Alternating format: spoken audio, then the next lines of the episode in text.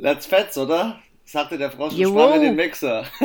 Willkommen zum Football-Füchse Podcast. Ähm, die dritte Off-Season-Folge. Wir sind am Start. Anna ist am Start. Wie geht's dir? Wie läuft's? Wie stehen die Aktien? Super duper. Super duper. Heute ist mal nicht so. Heute ist, also ich meine, wenn April-Wetter gegeben ist, dann dieses Jahr. Und nachdem es ja gestern wieder so wunderbar Schneegen gegeben hat, ist heute wieder ein bisschen mehr Sonne, wieder ein bisschen wärmer. Ist das eigentlich das neue Wort, oder? Schneegen. Ich habe das nämlich im Radio auch Neu. schon gehört. Das gibt's, das gibt's doch schon ewig. Das Echt? neue Wort ist mü das neue Wort ist mütend. Die Mü Mischung aus müde und wütend in Bezug auf die Corona-Maßnahmen. Man ist mütend. Oh wow. Okay, das ich ist bin das Neue. Aber Schneegen, Schneegen gibt es, glaube ich, schon seit über zehn Jahren. Das erste Mal habe ich das, glaube ich, schon vor zehn Jahren gehört oder so. Also ja, Schneegen ist ja schon im Duden schon fast. aber das Wetter ist ja auch wild, weil ähm, diese Temperatursprünge zwischen ich lag im T-Shirt und kurzer Hose draußen im Garten bis hin zu. Ich war schon im Bikini draußen. minus ein bis minus fünf Grad und Schnee. Aber richtige fette Flocken. Was mhm. ist los? Ja, yeah, it's ey? April. it's, April it's Aprilwetter. Ist immer, also ist eigentlich so wie dieses Jahr das, der, das Wetter im April ist, so ist es, war es eigentlich auch, als ich so Kind war. So richtig warm, kalt, Regen, Schnee. Also ich weiß, äh, ich habe nächste Woche Geburtstag und meine Tante hat Hochzeitstag an meinem Geburtstag. Und sie hat mir gesagt, als sie geheiratet haben, am 19. April hat es geschneit. Krass. Und an meinem Geburtstag muss ich sagen, ich hatte meistens Glück, meistens schneit es nicht, aber ich glaube, vor zwei Jahren hat es an meinem Geburtstag auch geschneit. Ja, vielleicht. Also der äh, Schnee bleibt dann der Schnee bleibt halt nicht liegen, das muss man halt auch sagen. Ähm, ja, aber ähm, jetzt ist mal wieder richtiges Aprilwetter, was aber heißt, glaube ich, äh, dass wenn das im April so durchwachsen ist, dann soll es immer einen guten Sommer geben. Ich bin Obwohl gespannt. der heutzutage ja auch immer ein bisschen die Frage ist, wie definiert mein man den Geschmack Sommer? nach too hot ist. ja, wie halt definiert man guten Sommer? Man definiert ja, hat, also wenn du jetzt mit einer die, guten Off-Season bei uns. Ich wollte gerade sagen, wenn du jetzt so einen Bauer frägst, dann äh, möglichst viel Regen und nicht zu viel lange Dürreperioden. Und wenn du einen Football-Fan fragst, dann sicherlich so, dass äh, alle, die sich letztes Jahr verletzt haben, hoffentlich wieder geil zurückkommen. Ich möchte mit dem Thema ganz kurz reinstarten in äh, das Football-Thema. Äh, Saquon Barkley trainiert wieder. Nick Bosa trainiert wieder. Ey, die ganzen Spieler, die sich letztes Jahr verletzt haben, sind, glaube ich, so heiß auf diese Saison 2021. Ja, auch äh, Odell Beckham Jr. habe ich auch stimmt, schon gesehen. Stimmt. Der ist auch richtig am äh, Back in the Game. Der ist richtig am Hasseln, ey. Aber mal der sehen. Ding der auch ähm, Joe Burrow. Ja, ah, echt? Ist der auch schon wieder fit? Ja, ich weiß noch nicht, ob er ganz fit ist, aber es schaut schon ziemlich. Geschmeidig, also ich glaube, dass er, dass er bis zum äh, bis zur Regular Season ist er, denke ich, also kann ich mir nur vorstellen, dass er bis dahin fit ist, sagen wir es mal so. Oh ja, also ich bin, ich bin ja wieder in die, ähm, ich hatte einen kurzen Aussetzer, muss ich sagen, mit ähm, Good Morning Football, aber ich bin wieder drin. Ich bin wieder drin, es geht wieder los. Der Draft ist in zwei Wochen, ich muss mich vorbereiten, ich bin voll drin. Ich habe jetzt beschlossen, das wird jetzt einfach jeden Tag zum Frühstück, wird es angemacht, schön, der Game Pass läuft, äh, immer schön vorspulen die Werbung, immer die Folge vom Vortag, geil. Let's do ja, it. kostet einen Haufen Geld, der Scheiß, muss schon machen. muss sich rentieren. Hey! Wir müssen ausnutzen. Was, hast, was ist passiert mit den 49ers? Die 49ers gehen hier wohl nee, ich, aufs Ganze, oder? Ich frage mich, was mit wem haben die jetzt getauscht? Ja, die 49ers bekommen den dritten mit, Pick 221 von den Dolphins. Die Dolphins kriegen ich frag mich, dafür was mit den Dolphins Pick. los ist. Nee, die Dolphins haben auch alles richtig gemacht, weil die Dolphins machen was ganz anderes. Die Dolphins kriegen nämlich den 12. Pick und einen 2022 Erstrunden-Pick der sie auch noch weiterbringt, plus einen 2022 Drittrunden-Pick und einen 2023 Erstrunden-Pick. Das ist ein guter Deal für ja, das, das, dass sie sich ja wieder nach vorne gearbeitet haben, denn sie haben ja mit den Eagles wieder getradet und die Dolphins bekommen den sechsten und den 156. Pick 2021 von den Eagles. Dafür geben sie den äh, 49ers den erhaltenen 12-Runden-Pick, den 123. Pick 2021 und ebenfalls den zuvor ertauschten Erstrunden-Pick für 2022. Der Deal ist ja also der. Also gefühlt die 49ers haben die Dolphins wieder für die nächsten zehn Jahre äh, mindestens äh, zehn Picks. Ja, also die, die, die, die, Sache ist ja die, die 49ers, das ist ja meine Vermutung, und das sagt ja gerade jeder in der aktuellen Welt des Footballs, auch in Amerika, die 49ers brauchen und wollen unbedingt einen Quarterback. Die wollen eine, eine Battle zwischen Garoppolo und dem neuen Quarterback. Garoppolo findet es richtig scheiße, hat er auch schon in, öffentlich geäußert. Ja, komisch. Also würde ich, glaube ich. Also, wenn ich so mit dem Fußball vergleiche, war es ungefähr so, als der FC Bayern den Nübel geholt hat, den Torwart von Schalke, das fand ja der Manuel Neuer auch nicht so toll. Ja, ist ja ganz natürlich, also, aber. Ich glaube, sobald sie dir jemand Jungen vor die Nase setzen, und ich meine, Jimmy G ist jetzt auch keine 23 mehr. Ähm, und vor allem ja. Jimmy G ist zwar ein guter Quarterback, aber er ist er ist zu sehr bezahlt worden, zu schnell und zu sehr. Also er hat, ist ja, ich glaube, ja, der ist vor, einer, vor zwei Jahren, ist der in der Mitte der Saison, weil sich der Quarterback von den 49ers verletzt hat, ist er reingekommen, hat eine halbe Saison gut gespielt, dann hat er einen dicken Vertrag bekommen, dann ist er in der nächsten Saison in die, in die Playoffs gekommen und... Ja, nee, der ist ja doch verletzt, gleich am ersten Spieltag verletzt raus. Ja, aber das und Problem da, ist, glaube ich, das Jahr den, drauf war gegen Kansas City im Super Bowl. Das Problem bei den 49ers ist einfach das, die 49ers, die wollen, also die NFC da drüben, die ist so stark. Schau mal, jetzt ist JJ Watt darüber auch noch gegangen. Ey, das ist, da ist so viel Power und die brauchen einfach einen jungen, guten und die wollen den Franchise-Quarterback. Die wollen so Russell Wilson Ja, sein. die, ich wollte gerade sagen, vielleicht äh, tun die auch ein bisschen das ist damit rechnen, dass vielleicht der Russell Wilson, sag ich mal, vielleicht doch geht. Ich meine, da kam ja jetzt, fand ich, die letzten Wochen nicht mehr viel News. Nichts Spruchreifes, sage ich jetzt mal.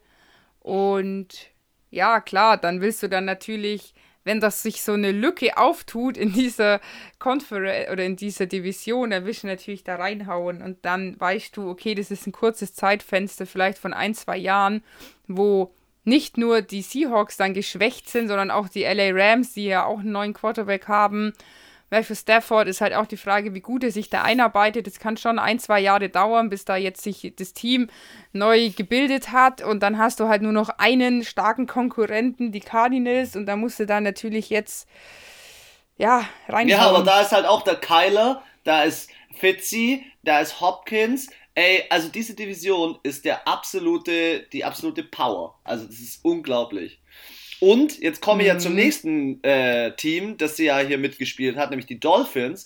Und die Dolphins haben das auch deswegen gemacht, weil die Dolphins brauchen, also jetzt gehen wir ja schon ein bisschen tiefer rein, aber da werden wir in den nächsten Podcasts auch noch ein bisschen mehr drüber sprechen.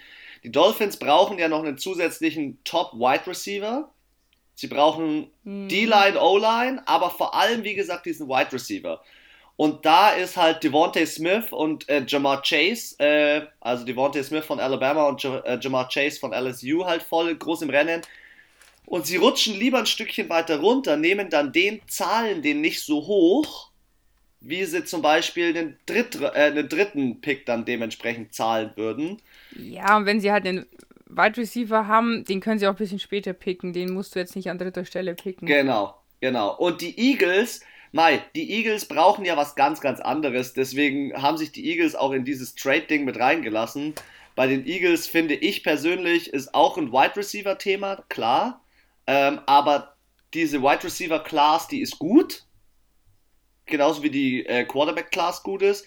Und ähm, sie brauchen äh, wahrscheinlich auch noch ähm, vielleicht einen guten, also sie könnten, ich sag mal schon so viel, sie könnten mit Kyle Pitts gehen, dem Titan, über den gerade alle sprechen. Das ist der nächste mhm. George Kittle, der nächste äh, Travis Kelsey, der da auf dem Markt ist, okay. der Kyle Pitts von Florida, von den Florida Gators.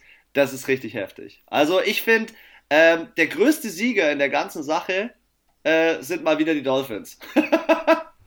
Irgendwie. Ja, gut, kommt jetzt drauf an, was für ein Quarterback sich die 49ers dann holen. Ja. Je nachdem, wenn es wirklich ein Franchise-Quarterback ist, und ich, wie du schon gesagt hast, die Quarterback-Klasse dieses Jahr ähm, ist sehr gut. Also die Top 5 sind, also das unterscheiden meiner Meinung nach Nuancen. Absolut. Also Trevor Lawrence also, ist schon egal wen du von krass, den aber der Rest, ja. die anderen nächsten vier, fünf, die da kommen, die sind alle heftig. Die sind alle gut. Ja, und die haben halt alle auch so ein Ding, so ein eigenes Ding, wo du sagst, okay, das haben die jetzt. Sie sind nicht alle gleich.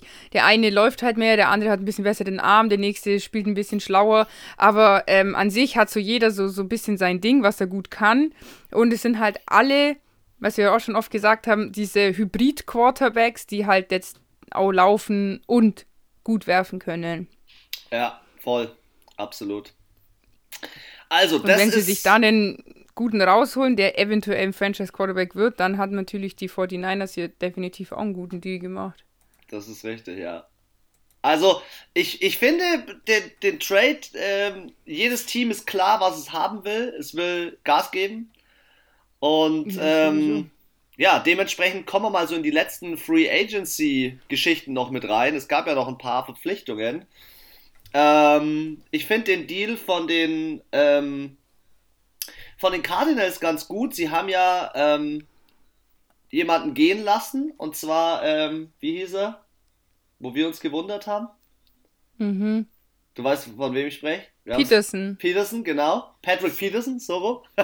Boah, das ist nur rausbekommen, Alter, ohne nachzuschauen. Und haben sich halt jetzt für ein Jahr ähm, für 6 Millionen äh, Malcolm Butler von den Titans geholt. Ähm, ich finde es gut. Also es ist ein guter Deal, es ist ein guter Ersatz, er ist ein bisschen jünger. Ähm, und die NFC West, die wird verdammt hart. Also alle Teams sind dort heiß und äh, aufgerüstet. Ich finde den Deal geil. Mhm. Ich muss sagen, die Cardinals, ich bin so ein bisschen im Cardinals-Bus drin. Wie ist bei dir? Ich muss halt sagen, ähm, ja, vom, vom Plan ab, abseits des Spiels, also im Endeffekt ähm, eben wie wie sie verpflichten und das nicht nur dieses Jahr, sondern eigentlich, du merkst richtig, dass ein richtig harter Plan dahinter, seit die Kyler Murray geholt haben, ähm, sind die auf Angriff und eben nicht nur auf dem Feld, sondern auch neben dem Feld im Sinne von, was hole ich mir für Spieler, wen hole ich mir und den JJ Watt zu holen, der äh, so heiß ist, den am liebsten jedes Team in der ähm, Liga gehabt hätte, dass du schaffst, dass der zu dir kommt, ja, muss musste auch erstmal schaffen, sag ich mal. Und ähm, ja, dieses Rebuild der Franchise bei ähm, den Cardinals hat wirklich sehr gut funktioniert, würde ich sagen, fast schon vorbildlich. Und das ohne 20.000 Picks im Draft, ohne viele Rookies, so wie es jetzt bei den Dolphins ja eher ist, sondern einfach eine gute Mischung aus jungen Talenten, aus alten Hasen wie in DeAndre Hopkins oder einem äh, Larry Fitzgerald, die halt wissen, wie Football einfach funktioniert, aber eben in dieser Kombi auch mit jungen Nachwuchstalenten oder welche, die halt so in der Mitte ihrer Karriere sind und halt einfach heiß sind und sagen, boah, ich bin gerade in meiner Prime, ich will jetzt was erreichen und ähm, auch einen guten Trainer. Also ich glaube, die Cardinals werden wir die nächsten Jahre auf jeden Fall eher an der Spitze sehen. Ich glaube auch. Also ich glaube, die sind da auf dem aufsteigenden Ast. Ähm, die äh, gleich um so ins nächste Thema zu gehen, die ähm, lieben Buccaneers, und das finde ich einfach krass und beeindruckend, haben es wirklich geschafft, alle 22 Starter, die letztes Jahr gestartet sind und den Super Bowl gewonnen haben, zu halten. Und final wurde das Ganze mit Leonard Fournette, sie haben ihn nochmal ein Jahr verpflichtet, 4 Millionen. Es ist Was mit Antonio Brown? Er ist nicht Starter gewesen. Er war nicht Stimmt, erster, glaub, er war den nicht verlängern haben sie noch nicht verlängert. Der hat ja auch nur ein Jahr. Ja, den haben sie noch nicht verlängert. Aber trotzdem, man muss das jetzt auch mal wirklich herausheben. Ja, schon krass. Bucks behalten ihre Playoff-Maschinen. Alle. Und mhm. ähm, selbst, das, selbst das ein Gronk sagt, er macht noch weiter. Das ja, die bleiben jetzt halt schon alle wegen Brady. Also die Frage ist, werden die jetzt alle geblieben? Die hoffen jetzt halt auch, so wie, du musst überlegen, in dem Jahr, wo Kansas City den Super Bowl geholt hat, haben die auch alle verlängert eigentlich. Die haben, da ist niemand gegangen. Außer der, ach nee, der Sanders war von 49ers. Ja. Stimmt, ja, äh, das ist schon richtig, ja. Aber das trotzdem, ist halt dumm. Also, also man muss natürlich sagen, von der, vom General Manager her finde ich das schon einen freshen Deal, dass er wirklich es schafft, äh, die Verträge so zu konstruieren und auch so runterzudroppen, trotz des äh, Sp äh, Space Caps, nee, Space Caps. ja, das ist halt immer wieder dieser, dieser Brady-Effekt, nenne ich ihn jetzt einfach mal wenn du halt dann zwei Spieler hast, einen Tight End und einen Quarterback, die sagen, es ist mir scheißegal, gib mir halt zwei Mille, bin ich auch zufrieden, dann kannst du die anderen halt gut bezahlen. Aber wenn du halt dann, wie bei den Kansas City Chiefs, den Patrick Mahomes hast mit dem dicksten Vertrag in der Liga, dann kannst du halt irgendwann nicht mehr alle bezahlen, weil alle gut, die gut sind, wollen alle viel Geld haben. Ich bin gespannt, wie es da mit den mit den äh, Chiefs weitergeht. Das ist ein guter Übergang, weil die Ravens haben sich jetzt von ihnen Sammy Watkins geholt. Sammy Watkins konnte nicht weiter bezahlt werden. Äh, ein Jahr, sechs Millionen hat er jetzt bei den Ravens unterschrieben. Ähm, ich finde, das ist eine gute Verpflichtung, weil dann hatte, hat Lamar jetzt auch mal Anspielstationen, nicht nur über die Tight Ends. Und Lamar muss einfach mal wieder mehr über seine Wide Receiver gehen. Bisher war es nur Hollywood mhm. Brown. Ähm, und da finde ich, ist es schon eine sehr solide Verstärkung. Ähm, Gerade auch, weil Sammy Watkins einer ist, den wir am Anfang auch ein bisschen underrated haben. Aber er hat gute Hände, er ist schnell. Er, und er war ähm, für Tyreek Hill ein super Ersatz, als der ausgefallen ist. Ja, äh, oder auch eine Unterstützung, weil wenn Tyreek Hill äh, gedoubleteamt wird, dann ist es natürlich so, dass die anderen Receiver zeigen müssen, was abgeht. Ja. Ich finde den Deal, ich bin, ich finde den Deal gut, ja. Ja, ich bin halt gespannt, ob der da glücklich wird, weil es ist halt ein ziemlich ähm, lauflastiges genau, Team. Ja. Und er wird halt nicht so die, die Bälle bekommen, weil einfach auch alles, sowohl der Quarterback als auch das ganze Spiel, halt schon auf das Running Play die letzten Jahre gedrillt wurde. Und du wirst halt nicht so diese Momente, du wirst nicht diese Intercep äh, Interceptions, nicht diese Touchdowns haben, nicht die, die Pässe die du bei einem Patrick Mahomes hast. Klar. Ja. Klar. Aber ich finde es halt schon. Ich bin geil. ja gespannt, ob er damit umgehen kann. So, weißt du, was ich meine? Ja, ich denke mal, der wird, aber ich vielleicht denk mal, der wird seinen Mund schon aufmachen, wenn es ihn dann anpisst. Und wie gesagt, er hat ein Jahr easy. Easy money, sage ich dazu nur. Ein Jahr, sechs Mio, bisschen zocken. Wer, äh, vier, wer, wer vier Jahre bekommen hat äh, bei den Hawks, und da gehen wir wieder in die NFC, äh, und zwar rüber an die Westküste, ist äh, Tyler Lockett bei den, ähm, Seahawks. bei den Seahawks. Vier Jahre, 69,2 Millionen. Und jetzt meine allererste Frage an dich. Siehst du Tyler Lockett als Number One Receiver? Oder würdest du sagen, mh, hm, sein Nebenmann, der ist auch nicht ganz schlecht? Ja, ich finde, es ist voll unfair. Das ist Weil ich finde, das ist so, eigentlich 1A, 1B, Leute, oder?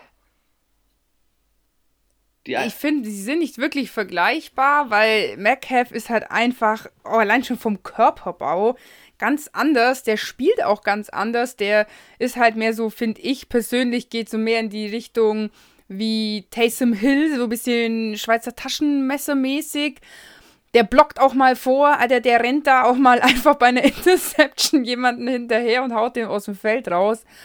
Mm, der, sag ich mal, fokussiert sich nicht nur auf seine Position. Was der ist halt ein Wahnsinnsathlet und ist, ist äh, flexibel einsetzbar. Ja, also du könntest den auch als Tight End einsetzen, also auch körperlich, definitiv. Also der kann, finde ich persönlich, auf mehreren Positionen spielen. Tyler Lockett ist für mich der klassische Wide Receiver. Er ist sehr dünn, er ist sehr groß, er kann sich halt auch mal so bei einem Tackle so ein bisschen durchsneaken, sag ich mal. Der, der flutscht halt so durch. So vom Körperbau auch mehr wie so Michael Thomas, halt so groß, dünn und drahtig. Ähm, und er ist halt unfassbar schnell dadurch. Und ähm, deswegen, ich finde es ist so, ja, so wie wenn jetzt Leute sagen, ja, wer ist besser, Cardi B oder Nicki Minaj, das finde ich halt auch immer so, ja, es hat jeder so eine Klasse für sich. Oder in den 80ern war es immer Michael Jackson oder Prince. Es ist halt, die sind beide so, sie spielen zwar die gleiche Position, aber sind, finde ich, so unterschiedlich, obwohl sie eigentlich den gleichen Job haben. Ja, das stimmt. Deswegen könnte ich, ich persönlich mich jetzt nicht entscheiden.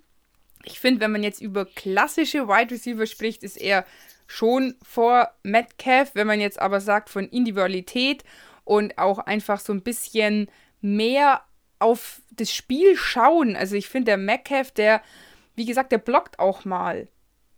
Der guckt ein bisschen mehr, der macht noch, bietet ein bisschen mehr an von seiner spielerischen Fähigkeit, außer in Anführungszeichen nur Bälle zu fangen. Da bin ich bei dir. Ich finde äh, äh, trotzdem, also das Geld, das er kriegt, ist natürlich, das ist vier Jahre, 70 Millionen, das ist eine hohe Summe. Trotzdem muss ich ehrlich sagen, ich finde, das hat er verdient. Er hat wichtige Catches gemacht, Endzonen-Catches, One-Handed, in Deckung, in Doppeldeckung. Ähm, er, ich ja. glaube, Metcalf zeigt auch nur sein volles Potenzial, weil Lockett ihn den Rücken frei hält und umgekehrt auch. Deswegen ist genau. für mich so dieses Die zwei 1A, harmonieren. 1B. Also ja, die brauchen sich auch gegenseitig, sonst würde das, die, würde das glaube ich, nicht so gut funktionieren. Und das ist was, das hast du halt selten in der NFL, finde ich. Du hast immer diesen einen Star-Wide Receiver und der andere, der, der, das ist halt wie so ein, so ein Klumpbein, ziehst du halt so mit dir her irgendwie. Also manchmal habe ich das so Gefühl. Und die zwei, die ergänzen sich halt einfach. Und das ist natürlich unfassbar schwer für gegnerische Teams. Du hast es so oft gesehen, ähm, entweder sie haben Metcalf gedeckt, wie blöd, oder Lockett, aber beide geht nicht. Du kannst nicht vier Spieler der Defense, das ist, äh, ja, guten Drittel von deiner Defense kannst du nicht nur auf zwei Spieler absetzen. Das geht nicht. Und eine, ein, also ein Mann-zu-Mann-Deckung ist schwierig bei beiden. Das ist richtig. Also da brauchst du schon einen richtig guten Defense-Spieler, der die im 1 zu 1 auch halt immer, immer schlagen kann oder immer ärgern kann. Da brauchst du halt schon so einen Honey Badger oder so. hey Anna, vor einer Woche, da ist mir so ein Stein vom Herzen gefallen die Panthers haben sich Sam Donald geholt. Ach so, ja. ich, hab, ich hab's gehört. Boah. Ich hab's gehört, wie, wie dein Stein äh, am Boden gefallen ist. Ey, unglaublich. Also ich bin ja, ähm, auf der einen Seite bin ich froh, weil ich vermute jetzt mal, dass die Steelers sich einen, äh, im Draft einen Quarterback holen, aber wahrscheinlich erst in der zweiten Runde. Ich hoffe ja auf solche Spieler wie Kyle Trask, ich bin da, ich bin, ich bin so hart drin. Es ist gerade schon wieder richtig schlimm. Aber ähm, ich finde den Deal. Irgendwann gehst du zu den anonymen NFL-Süchtigen. ich finde den Deal jetzt mal ganz kurz mit Sam Darnold für die Panthers gut. Und ich finde ihn aber auch für Sam Darnold gut. Zwei Gründe. Sam Donald. Finde ich ihn gut, weil er nicht zu den. Zu nein, nein, nein, nein. Ich finde, kommt. Sam Donald hatte natürlich. Sam Donald, ich habe mir ein paar Videos von ihm angeschaut und er war wirklich im Draft, er war gut, er war auch in seinem Combine und sein, seiner ganzen Karriere war das ein guter Quarterback, also ein solider Quarterback, dem man wirklich was zu, äh, zutrauen hätte können in der NFL. Aber ähm, er hatte natürlich die letzten Jahre mit Coaches, mit äh, Mitspielern, mit Running Backs, was weiß ich, was dort alles passiert ist. Also auch sein Backfield war nicht überragend. Hatte er bei den Jets ein hartes, ein hartes Los. Und er hat seit 2017, wo er gedraftet wurde, ähm, drei, er hat jetzt drei Jahre gespielt. Er spielt jetzt ja bei den Panthers immer noch auf seinem, ähm, wie heißt denn, auf seinem ähm, Rookie-Vertrag. Und ah, okay. ähm, deswegen ist es für die Panthers ein guter Deal, weil sie könnten eventuell noch die Fifth-Year-Option ziehen, also jedes, jeder Quarterback oder was jeder Quarterback, jeder Rookie ähm, kann ja vier Jahre verpflichtet werden und man kann ihn vielleicht noch ein fünftes Jahr mit anhängen sozusagen. Mhm. Und es entsteht gleichzeitig so ein bisschen ein Wettkampf zwischen ihm und Teddy B. Und das finde ich nicht schlecht, weil ich finde, Teddy B hat in den letzten Jahr, im letzten Jahr trotz seines dicken Deals, ich glaube, der hat drei, vier Jahre für 60 Mio oder so abgeschlossen, 61, glaube ich, irgendwie sowas. Ähm, erstens fand ich Teddy B viel zu hoch bezahlt für das, dass er mal fünf, sechs Spiele für ähm, bei den Saints, bei den Saints dort eingesprungen ist, finde ich völlig overpaid. Ähm, fand ich also. Sorry. Fand ich auch von Anfang an. Fand ich viel zu viel. Das zweite ist, die Panthers haben gesagt, ähm, er darf sich, wenn er will, einen Trade-Partner suchen. Die, also die haben Teddy B offiziell wieder zum Verkauf freigegeben, was ich krass finde, aber irgendwie auch gut. Und die Frage ist jetzt, wer nimmt sich Teddy B? Ich glaube, dass sich niemand Teddy B nimmt, dass du dann im Sommercamp diesen Wettkampf hast. Und das ist für beide Quarterbacks gut.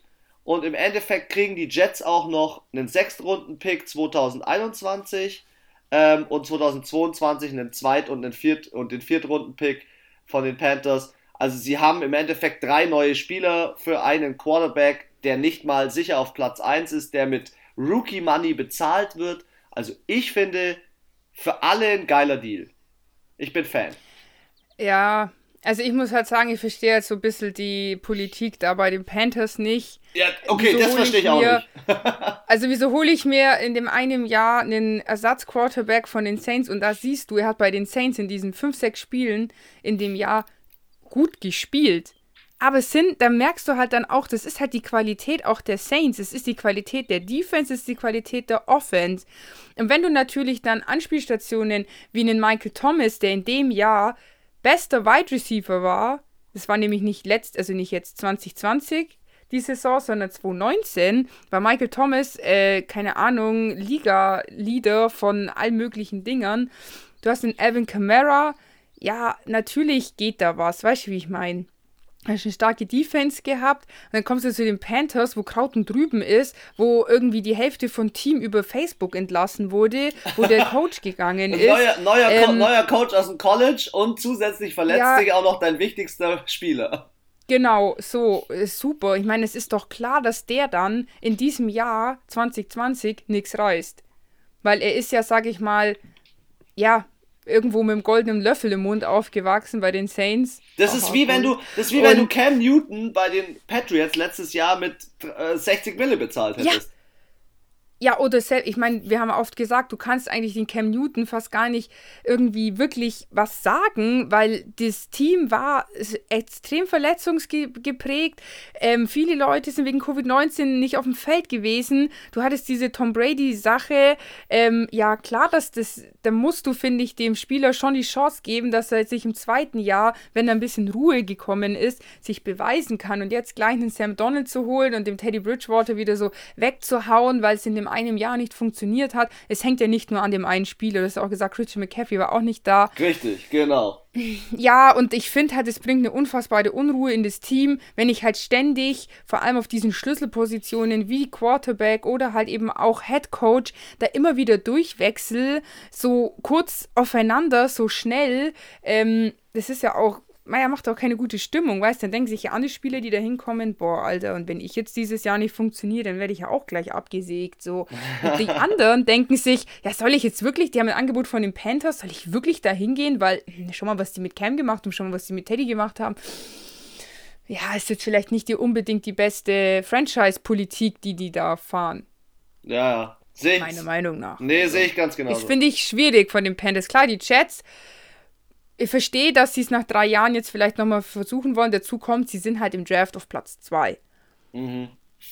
Und die können sich halt jetzt einen richtig schicken Quarterback rauslassen. Ähm, klar, ich sag mal mal so, der äh, Trevor Lawrence ist auf jeden Fall weg, aber dann haben sie immer noch aus Zach wirklich, Wilson, Zach Wilson ist heiß drin. Gute Quarterbacks, ja. die sie sich alle aussuchen können und die Top 5, was wir auch schon gesagt haben, die sind alle vergleichbar. Also alles, was nach Trevor Lawrence kommt, ist, sind alle gut. Also da kannst du, ein Griff ins Klo ist unmöglich fast. Und dann kannst du dir echt dir den aussuchen. Und wenn du halt merkst, und du hast auch den neuen Trainer bei den Chats. Ja, du hast Robert Sala, hey. Genau, und so kann man wieder sagen, okay, der, der, ähm, neues Team, neuer Quarterback funktioniert, also neuer Coach funktioniert halt schon auch vielleicht immer ein bisschen besser. Ich glaube einfach, bei den Jets wurde ein bisschen aufgeräumt und äh, dementsprechend war das, glaube ich, eine, eine gute Geschichte. Gehen wir zum letzten Spieler, der jetzt, äh, der, ich, man nennt ihn, nannte ihn ja den, den ultimativen Competitor, der Typ, der äh, zwölf Saisons in der Liga war, drei Ringe geholt hat. Gest heute wurde es ja erst verkündet. ja, und er wurde gestern, glaube ich, released oder nicht verlängert. Und heute hat er es verkündet, Julian Edelman beendet seine Karriere. Und ähm, ja, er ist unglaublich. Er hat die zweitmeisten Catches für New England mit 620 äh, Catches. Geiler, ge sorry, geiler Kommentar von so einem ähm, amerikanischen Moderator, CEO in Tampa. ja, also sorry, der Typ ist die, äh, es gab ja auch so geile Memes von ihm, wo er in New England äh, geblieben ist, hinter dem äh, regnerischen Fenster in Boston und äh, mit diesem Kermit der Frosch. Ja, und. und so der das so ganz theatralisch am Fenster sitzt und so rausschaut. Ja, und der, und der Brady und der Gronk hängen in Florida ab und gönnen sich Sonne und machen sich eine schönste, schöne Zeit. Ähm, ja, der Typ ist unglaublich. Also ich, äh, äh, da geht ein ganz großer, muss man ehrlich sagen. Der und typ, äh, Super Bowl MVP. Genau, ich wollte es gerade sagen. Der Typ hat Super Bowls entschieden. Der Typ äh, hat physisch Sachen gezeigt. Und ich meine, du kannst dich erinnern an den Catch, wo er von drei Spielern oder zwei Spielern getackelt wurde und dann nochmal den Heftig, Ball nachgegriffen hat. Und der Ball war Zentimeter vor dem Boden. Und er hat ihn. Ja. Also der Typ ist eine Ikone in New England. Und ja, er. Ja, auch für den Football allgemein. Also, absolut. Ja, aber der Typ, Alter, 34 Jahre alt, der war ja auch letztes Jahr auch verletzt dann. Und ich glaube, der hat jetzt halt einfach gesagt, come on, es ist uh, time, time to change, time to go. Und ähm, ja, ich glaube auch, dass sich, das ist vielleicht nicht schlecht für die Patriots. Jetzt ist halt wirklich so der letzte, der diese Super Bowl-Ära, sag ich mal, geprägt hat bei denen, auch einfach weg. Und vielleicht ist es dann halt auch so, also von diesen richtig Bekannten, es sind natürlich immer noch genug da. Aber ähm, ja, ich glaube, dieser frische Wind, der denen jetzt ja auch bevorsteht, ich meine, die Patriots haben zehn äh, Picks im Draft, also die können noch mal gut einkaufen. Haben ja in der Offseason schon ordentlich ähm, Bills ausgegeben. ne, Bills bezahlt werden dann. Ihre ja, Rechnungen stimmt, bezahlt. Ja. ja, ich finde halt, Julian Und Edelman ist halt, ist halt krass. Weißt du, wenn wir von Tom Brady sprechen, in welcher Runde er gedraftet wurde und von welchem Level er kommt, und dann schaust du Julian Edelman an mit drei Ringen, MVP im Super Bowl. Hey, der war auch ein Siebtrunden-Pick, 232. Overall. Ich gucke mir gerade sein Money an, seine Earnings im Leben, die er jetzt bekommen hat seit 2009. Der hat bis 2013 in seiner Rookie-Zeit der hat zwischen 358 und 765.000 in der Saison verdient. Und da war der schon richtig gut. Der hat insgesamt in seiner Karriere 43 Millionen verdient.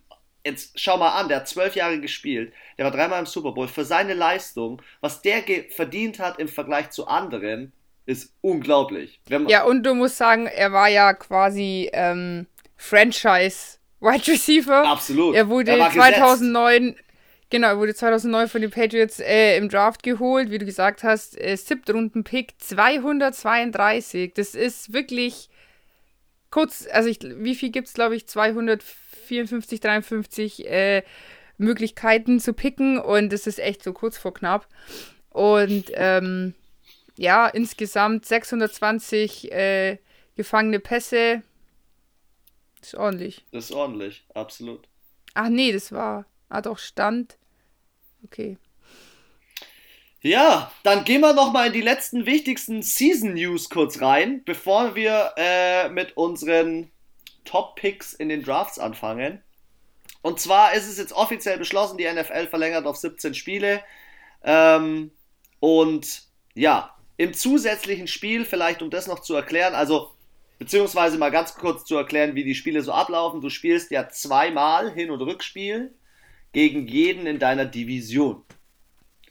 Und dann spielst du im Vierjahresrhythmus immer gegen eine ganze andere Division aus deiner Conference.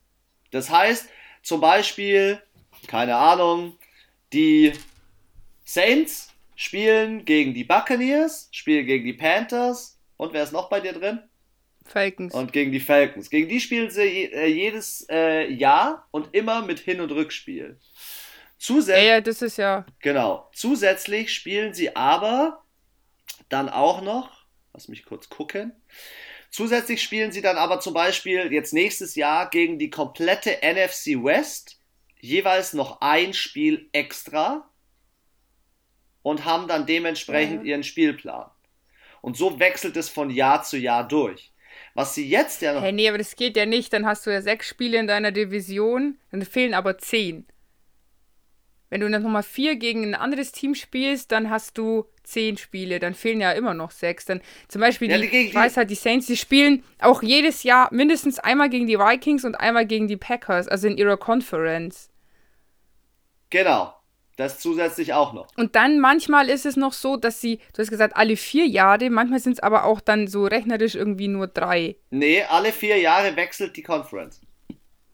Alle vier Jahre wechselt die Conference. Du spielst ähm, zusätzlich noch gegen jeweils ein Team, äh, jeweils vier Teams aus der AFC. Also du wechselst einmal sozusagen rüber in die andere Conference.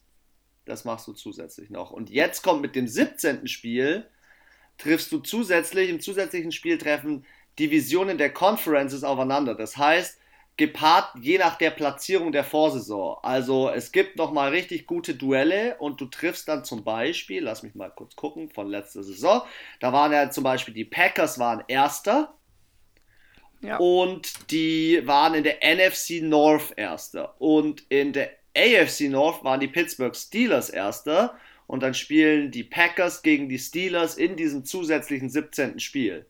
Oder in der NFC South waren die Saints Erster und in der AFC South waren die Titans Erster, wenn ich mich nicht täusche. Dann spielen die Saints nochmal gegen die Titans. Also in diesem zusätzlichen Spiel hast du dann nochmal extra diesen, ähm, mm. dieses, dieses Knallerduell, könnte man sagen. Ja, also es ist nochmal richtig geil. Ja? Und du musst natürlich einrechnen, dass äh, die Bye Week ja es auch noch gibt. Das Problem an der ganzen Sache ist, die Spieler finden es nicht so geil, weil sie verdienen nur noch. Ja, sie verdienen ja gleich viel. Nee, nur für einen nee, Tag sie verdienen, mehr. sie verdienen für einen Arbeitstag mehr, verdienen sie so viel, wie an diesem einen Arbeitstag mehr die NFL einnimmt, aber geteilt durch alle Spieler der Liga. Ja. Und die Spieler finden es halt deswegen nicht so geil, weil sie sagen, Verletzungsgefahr geht halt eminent nach oben. Und ich kann es ich kann es verstehen, muss ich ehrlich sagen. Also, ich verstehe die NFL, weil sie sagt, sie will nochmal so Knallerduelle und sie möchte halt die NFL länger haben und so weiter. Aber auf der anderen Seite ist es natürlich schon krasse Verletzungsgefahr. Ja, das auf jeden Fall. Man muss ja auch überlegen, es verschiebt sich jetzt ja alles auch nach hinten. Also der Super Bowl wird ja dann auch nicht mehr am 1. Februar-Wochenende stattfinden. Das geht ja dann zeitlich gar nicht mehr. Ja. ja. Mal also, sehen, wie das ja ist mit dem neuen TV-Deal dann auch und also die NFL wird sich in den nächsten Jahren nochmal krass verändern auf sechs verschiedene Sender und es wird auf jeden Fall wild abgehen. Du hast doch noch ein wichtiges Thema und zwar NFL nach Deutschland, nach London. Was geht denn da ab? Ja, also die London Games, beziehungsweise ich nenne sie jetzt mal Auslandsspiele, ist ja immer eins in Mexiko und ähm, zwei in London. Und äh, die NFL äh, ist du durchaus auf den deutschen Markt aufsam, äh, aufsam, aufmerksam geworden. Und ähm, ja, haben beschlossen, oder es ist, steht im Raum, es wird immer konkreter, sie möchten auch ein Spiel ähm, im Jahr auch in Deutschland spielen, wahrscheinlich im Zusammenhang mit den Spielen in London, am, ziemlich am Anfang von der Saison. Es war schon mal im Gespräch, ob das in Berlin oder in München sein wird wann genau das passieren wird, ob etc. pp. muss erstmal noch geschaut werden. Ich glaube, das ist auch jetzt alles ein bisschen schwer umzusetzen, schwer zu planen, aufgrund halt auch von Covid-19 wird es ja wahrscheinlich auch dieses Jahr keine ähm, London Games geben. Beziehungsweise ist halt dann auch, glaube ich, schwierig einfach mit ja, ganzen Impfungen, wer darf dann dahin, wer kann da rein, etc. Also vielleicht machen sie es. Ich weiß nicht, ob sie es machen, wenn nur ein halbes Stadion besetzt ist. Ja, muss man mal gucken. Aber ja, das sind so die Neuigkeiten, die sich so ergeben haben im Bezug, wo würde noch zusätzlich gespielt werden. Die Spieler finden es natürlich auch nicht immer so. Ich glaube, es ist immer so ein geteiltes Schwert. Die einen finden es ganz geil weil sie halt mal rauskommen. Die anderen sagen halt, es ist ja immer eine zusätzliche Belastung fürs Team. Du musst halt dann schon reisen, du hast Jetlag, du bist nicht zu Hause, du spielst in einem Fußballstadion eigentlich. ähm, die, die Leute sind ja nicht unbedingt deine Fans, weil sie ja einfach nur Football schauen und du gehst einfach dahin, egal wer spielt. Und ja, es ist ja nicht das Gleiche. Und dann du fährst da wirklich mit Sack und Pack hin, mit deinen Cheerleadern, mit allem drum und dran. Es ist schon eine Belastung, glaube ich. Und du hast ja dann im Anschluss nicht, du kriegst ja nichts extra, weil du sagst, hey, ihr seid jetzt in London gewesen oder in Berlin, ihr bekommt jetzt dafür ein, ähm, eine Bye-Week mehr, sondern die müssen ja genauso die Woche drauf ganz normal auf dem Feld stehen. Ja, also ich glaube, dass das schon hart wird.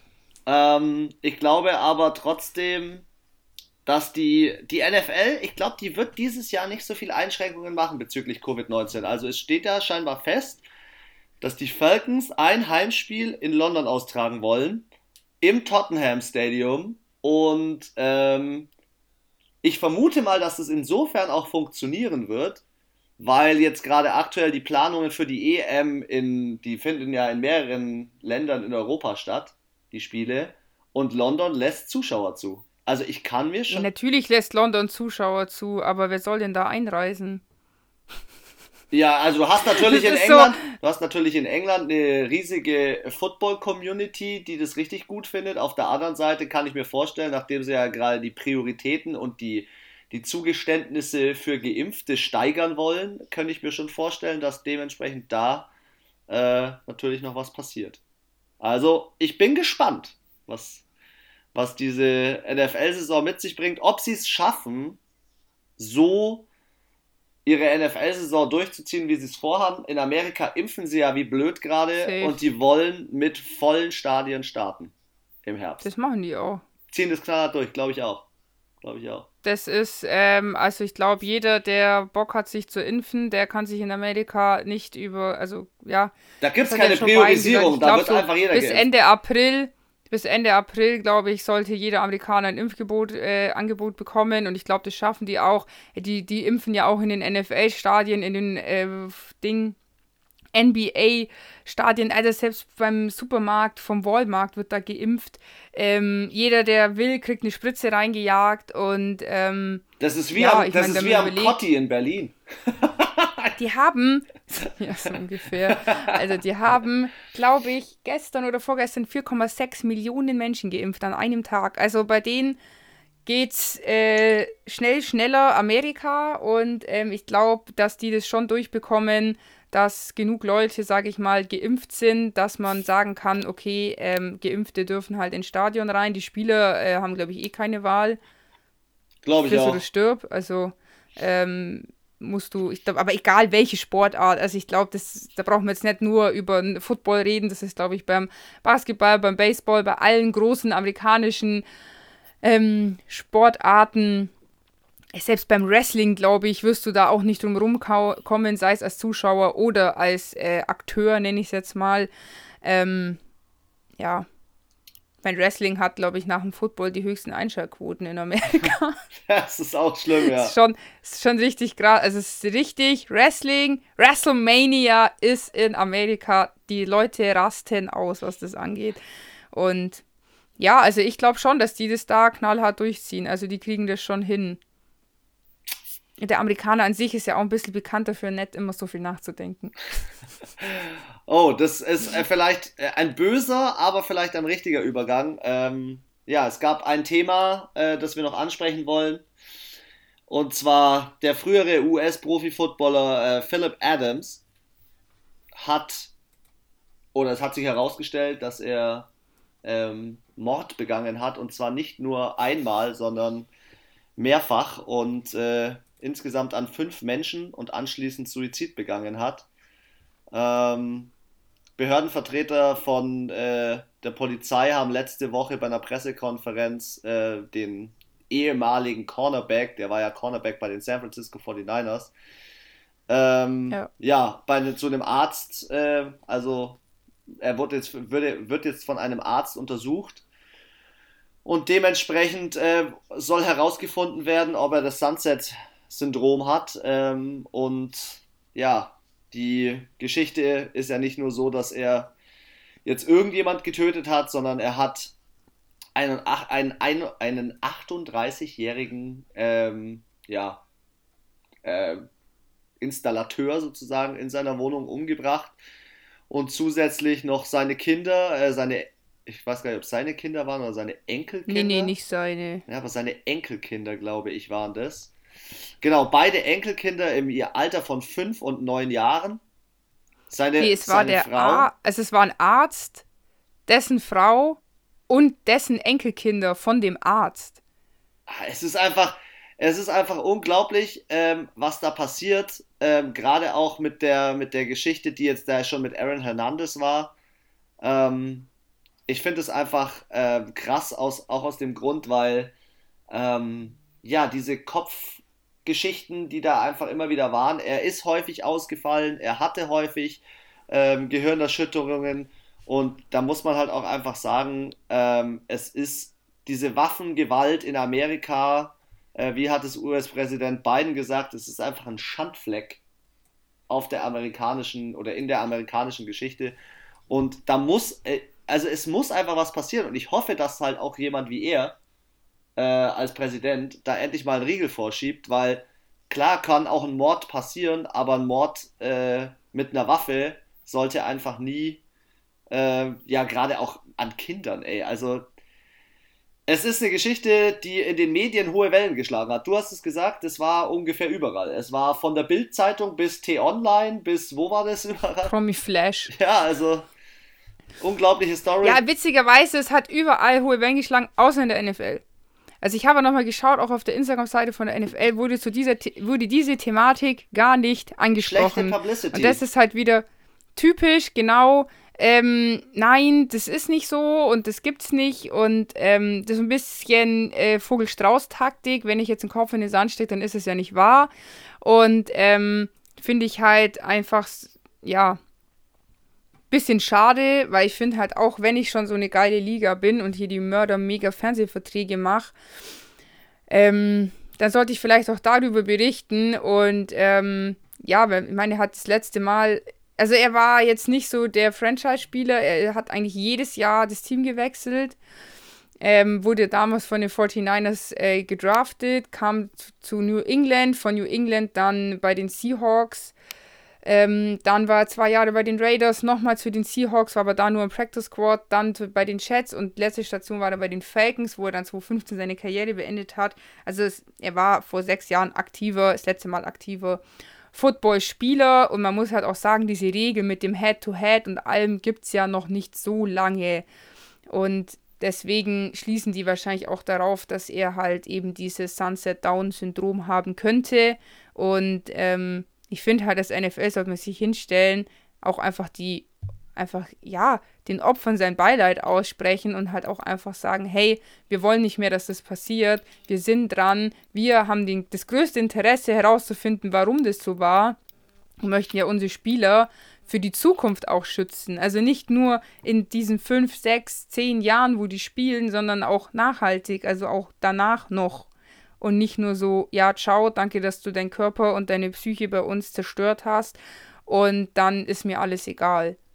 Ja, also ich hoffe, dass da, dass da äh, sich die Geschichte aufklärt und egal wie sie sich aufklären wird, ähm, ja, wirft es trotzdem ein blödes und böses Licht auf die NFL, muss man leider sagen. Ja, und man muss natürlich auch sagen, es gibt halt auch einfach kranke Menschen. Es ist einfach so. Nur weil jemand berühmt ist und Football- oder Profisportler ist, deswegen kann er trotzdem also kann er trotzdem einfach ein Schepperle haben. Ich meine, bestes Beispiel ist ja dieser ähm, Paralympics-Läufer da aus, was, wo kam der, Australien, glaube ich, der da, dieser Oscar Peterius, der da auch seine Freundin im Haus erschossen hat. Und der hat jetzt kein Sunset-Down-Syndrom. Stimmt auch wieder, ja. Es gibt einfach auch böse Menschen auf dieser Welt und ja, die lassen sich vielleicht unter dem Deckmantel einer Promi, ja, einer prominenten Darstellung vielleicht auch noch das besser verstecken, als jetzt ein Autonormalverbraucher das vielleicht immer kann. Vielleicht hat er auch einfach nur einen Vollschatten gehabt und ja. Man weiß es nicht. Man weiß es nicht. Wir bleiben dran. ich bin gespannt, was da rauskommt. Welche, welche News. Und wir äh, springen doch einfach mal direkt in unsere Top 5 des Drafts, um mal die neuen guten Spieler äh, uns anzuschauen. Und ich hätte gesagt, bevor wir zu den Quarterbacks kommen, sprechen wir mal über die anderen wichtigen offensiven Positionen. Und ich hätte angefangen ähm, mit den Wide Receivers. Lass uns da mal starten. Mhm. Wir haben äh, bei den Wide Receivers, oder ich finde generell in der Wide Receiver Class, richtig, richtig gute Spieler. Und ähm, ja, lass uns da mal reinstarten ähm, mit dem Wide Receiver Rank Number One, Jamar Chase. Ähm, der Typ ist äh, eine Waffe vor dem Herrn, kommt von College LSU. Und ähm, Anna, du hast doch äh, Excel zu deinem Freund erklärt. Was ist Sowieso. 6 feet O groß und 201 lbs schwer? Also 6 Fuß hoch sind ungefähr 1,83 Meter. Also für einen Wide Receiver sage ich mal eine Standardgröße. Könnte fast noch ein bisschen größer sein. Und 201 Pfund sind äh, 91,2 Kilo. Klingt gut, klingt nach Waffe. klingt äh, solide. Ja, auf jeden Fall. Ähm, und dieser Wide Receiver ist so ein bisschen wie AJ Brown bei den Titans. Also er ist Number One Target in jedem System gewesen, in dem er aktuell gespielt hat. 84 Receptions in der Jahr, im Jahr 2019. Jetzt wird sich jeder fragen, hä, warum 2019? Ja, er hat Opt-out gemacht 2020 und er war, vielleicht erinnern sich ein paar von den College-Fans daran, neben Justin Jefferson, der jetzt ja bei den Vikings ist, das Ziel Nummer 1. Und Justin Jefferson war auch nur deswegen so gut, weil er so gut war. Mm. Also die zwei äh, sind richtig, richtig krass, richtig, richtig krasse Spieler. Ähm, er hat auch am Pro Day abgeliefert. Er ist eine 4,38 auf die 40 gelaufen und das mit dem Körpergewicht, von dem wir gerade gesprochen haben. Das ist halt, ja, das ist, schon, das ist halt schon richtig gut. Also, also ich war schon auch schockiert, wie schwer manche sind. Also ich hätte mir auf der einen oder anderen Position eigentlich gedacht, dass die ein bisschen leichter sind. Ja. Aber ähm, also auch ja, so 90, zwischen 100 und 90 Kilo ist eigentlich normal, auch auf diesen Offensivpositionen. Absolut. Ah. Also ähm, in der Defense sind wir dann schon eher so bei 120 okay. Kilo. Ja. Also die Defense, über also die es gibt schon auch ein paar leichtere. Podcast. Ja, wir haben schon auch so ein paar Federgewichte noch, aber ähm, ich muss jetzt wirklich sagen, die meisten pendeln sich so zwischen 90 und 100 ein. Okay. Du, war, du warst. Das muss er erstmal bewegen. Also, wir reden ja nicht von 19 Kilo Fett, sondern von 90 Kilo Muskelmasse. Also, an denen ist ja kaum Fett dran. Und das halt erstmal so in, in Bewegung zu bringen. Und das, und das ist halt so krass, dann ist er halt ähm, 1,83 groß und wiegt halt eben, ja, ungefähr 91 Kilo. Das ist halt auf die Größe halt einfach schon. Schon Masse. Das ist schon, schon eine Hausnummer, auf jeden Fall. Ganz kurz zu seinen Stats aus dem, aus dem Pro Day. Er ist ja 42 Inches hochgesprungen. Und das ist eine Hausnummer, weil 41 Inches in Zentimeter sind einfach 1,4 Meter Höhe. Und diese 1,4 Meter Höhe, die zeigt er ganz klar, weil er hat einfach eine Quickness. Er ist produktiv. Er hat, wie gesagt, schon vorhin habe ich erzählt, 84 Receptions, 1780 Yards, 20 Touchdowns und jetzt kommt was ganz Wichtiges. Er hat 21,2 Yards per Carry. Das bedeutet, er ist einfach in der Lage, nach dem Catch noch relativ viel zu machen und äh, er performt. Er performt und ich glaube, er passt äh, in viele Systeme sehr, sehr gut rein. Ich bin mal gespannt, welches Team ihn pickt. Aber bei mir absolute Nummer 1 äh, kommt niemand ran. Nummer zwei, Jalen Waddle. So, ähn Waddle. so ähnlich wie Tyreek Hill und kommt von Alabama. 5 Fuß 10 groß, 182 Kilo, war eine kleine Übersetzerin. Anna, hau mal einen raus. Ja, das ist ein bisschen schwierig, weil äh, 5'10 sind 5 Fuß und 10 Inches. Das heißt, er ist so circa 1,81, 1,82 groß. Und das ist gar nicht so groß, und gell? Wiegt, ja, für Wide Receiver finde ich jetzt ehrlich gesagt so 1,80, also der andere hat jetzt 1,83, äh, relativ klein eigentlich. Also für Wide Receiver, ich, wie gesagt. Und ähm, wiegen. 182. Oh, der, der, der ist ja richtiges Federgewicht. 82 Kilo. Dementsprechend. Der ist eine Feder. Ja, der ist eine Feder.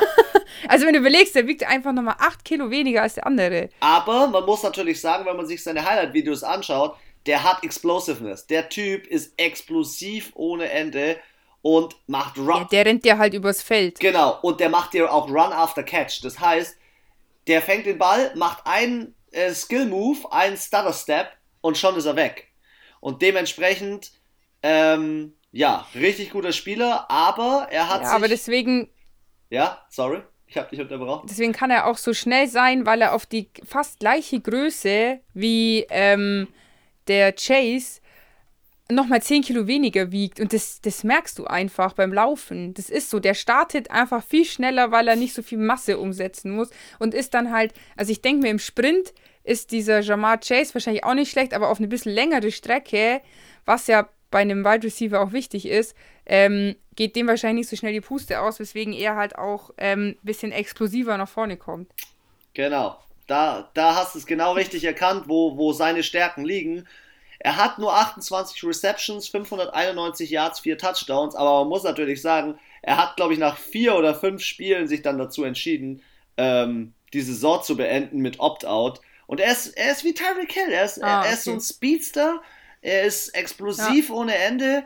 Und ich glaube, dass wenn du dem die richtigen Routen gibst in der, in der Liga, also wenn, de, wenn der wo würden der gut reinpassen? Also generell Wide Receiver werden ja auch schon gebraucht, jetzt zum Beispiel von Miami. Und ich finde, in, bei Miami könnte er das System, glaube ich, ganz ja, gut ergänzen. Vielleicht so bei den Falcons? Auch, ja. So als, als Nebenmann für Julio Jones. Könnte auch sehr so ein talentierter Spieler wie er. Als Junger halt so, weißt Oder halt äh, Pittsburgh Steelers. Hm? Ja? Meine, der Juju Smith ist jetzt ja auch nicht gerade die erste Wahl. Ja, aber die Steelers haben ihren Center verloren. Ich glaube, die nehmen als ja, allererstes das Center. Ja, das stimmt, ja. Kommen wir zu Rank Nummer 3. Unserem Rank Nummer 3, Devontae Smith. Jetzt fragt sich vielleicht der ein oder andere, hä? Warum Devontae Smith nur auf 3? Ja, Devontae Smith ist halt. Er ist gut. Er ist richtig gut. Uh, seine Stats sind richtig gut. Er ist auch Mr. Heisman aber er ist so ein, so ein Playmaker, der muss in das System 1 zu 1 reinpassen. Und ähm, ja. Ich meine, er ist nicht so formbar jetzt wie andere Spieler. So, ja, genau. Also die anderen Spieler, die können sich dem System, glaube ich, ganz gut anpassen. Und er ist, ähm, ja, also, nee, lass es mich anders sagen. Er würde schon in jedes System reinpassen, aber er muss auch eingesetzt werden. Und ähm, das ist wie wenn ich einen Derrick Henry verpflichte und ihn dann nicht einsetze. Und die Sache mhm. ist natürlich die, ähm, du willst Spieler, die jetzt nicht nur ähm, die, also die Explosiveness, da suchen Teams direkt danach. Also du meinst, ähm, eher muss ich mein System um den, hier bei diesem genau. Smith jetzt als Beispiel, muss ich mein System um ihn genau. rumbauen und dann hast du manche Spieler, ähm, die, ja, ich sag mal so, die, die, die kannst du einfach, es gibt ja so Spieler, die spielen ja auch bei 5, 6 Teams, das würden sie ja nicht können, wenn sie nicht so vielseitig einsetzbar wären. Den nimmst du, packst ihn einfach in das Team und er funktioniert da. Also ich finde, er ist ähnlich, wie, gemerkt, er ist ähnlich wie Thomas von den, von den Saints. Die Saints bauen ihre Offense relativ viel um ihn herum, weil er einfach ein Athlet ist, weil er, weil er physisch ist, auch weil er in der Lage ist, das Ganze so dementsprechend umzusetzen, wie die Saints es wollen. Die Saints weiß ich nicht, wie die mit so einem Tyreek Hill umgehen würden. Verstehst du? Der passt in das System von Sean Payton gar nicht so sehr rein. Und deswegen ist die, diese Devontae ja. Smith. Ja, dann gibt es halt so Stephon Dix, den finde ich, kannst du eigentlich überall reinsetzen, weil ich glaube, der passt sich einfach jedem System an. Genau. Devontae Smith übrigens 6 Fuß, äh, äh, 6 Fuß, 6 Fuß 1 groß, 175 also schwer. 1,86, also ist nochmal ein Stück größer als die anderen zwei und wiegt aber nochmal, kommt nicht ganz an die 80, also 79,4. Und also, du weißt, was ich meine. Dieses, dieses äh, Michael Thomas-Ding könnte man ihm nachsagen. Ja, dieses groß und, ja, ja, dieses groß und drahtig. Das ist, und es sind auch immer die, die, die schnell sind. Also so ein DK Metcalf ist einfach unmenschlich. Ja, aus der dem ist beides. Grund, dass der er so schnell Athlet. ist. Er ist riesig und hat, keine Ahnung, 100 Kilo oder 110 Kilo auf der Waage, wo du denkst, wie kann der denn überhaupt laufen? Das ist wie eine Hummel. So, wie du denkst, die ist zu fett zum Fliegen. Das geht gar nicht. Aber es geht irgendwie trotzdem. Und DK Metcalf ist eigentlich viel zu muskulös zum Schnelllaufen. Der kriegt es trotzdem hin. Deswegen ist der nicht menschlich in meinen Augen. Aber das es sind jetzt genau die Körper... Ähm, Stats, wo ich sage, ganz, also ziemlich groß, mit 1,86 geht er schon mehr auf die 1,90 zu. Wir haben jetzt den anderen gehabt, der war so ein bisschen über 1,80. Das macht natürlich schon was auf, wenn, aus. Wenn der jetzt da hochspringt, dann hat er einfach schon mal 5 cm näher, ist er näher am Ball, weil er einfach 5 cm größer ist als die anderen und dazu noch sehr leicht mit nicht mal ganz 80 Kilo sprintet der dir halt auch, also steht ja hier auch Easy Speed, also der fährt halt hoch, ganz schnell. Ja. da schaut dann halt, wenn du jetzt einen schlechten Verteidiger hast, der vielleicht auch ein bisschen bulliger ist, sage ich mal, der schaut da halt alt aus, der rennt dir halt weg. Das ist richtig. Ganz leicht. Ganz leicht. Ähm, vielleicht noch ganz kurz zu seinen Stats. 117 Receptions in der Saison, ähm, 1856 Yards, 23 Touchdowns, also die Stats sprechen für ihn. Er ist ein Future Pro Bowler. Also von den wenn der Typ Ja, von den Stats ist er sogar besser ja eigentlich als die anderen zwei, aber du sagst ja auch, das Manko ist halt, dass er nicht so sich gut in die Systeme er braucht halt dieses eine Team, wo ich mir vorstellen kann, wenn, wenn das eine Team ihn findet, dann könnte es halt auch so ein Julian Edelman sein, der dann halt einfach mal zehn Jahre da spielt. Ja, ja. Ich bin gespannt, was da rauskommt, aber meine absolute äh, Nummer 3, meine Nummer 4, ähm, Rondale Moore. Ich habe mich äh, da jetzt mal lange davor gesetzt und habe mir gedacht, ja, ist es, ist es, der, also, ist es der Wide Receiver wirklich?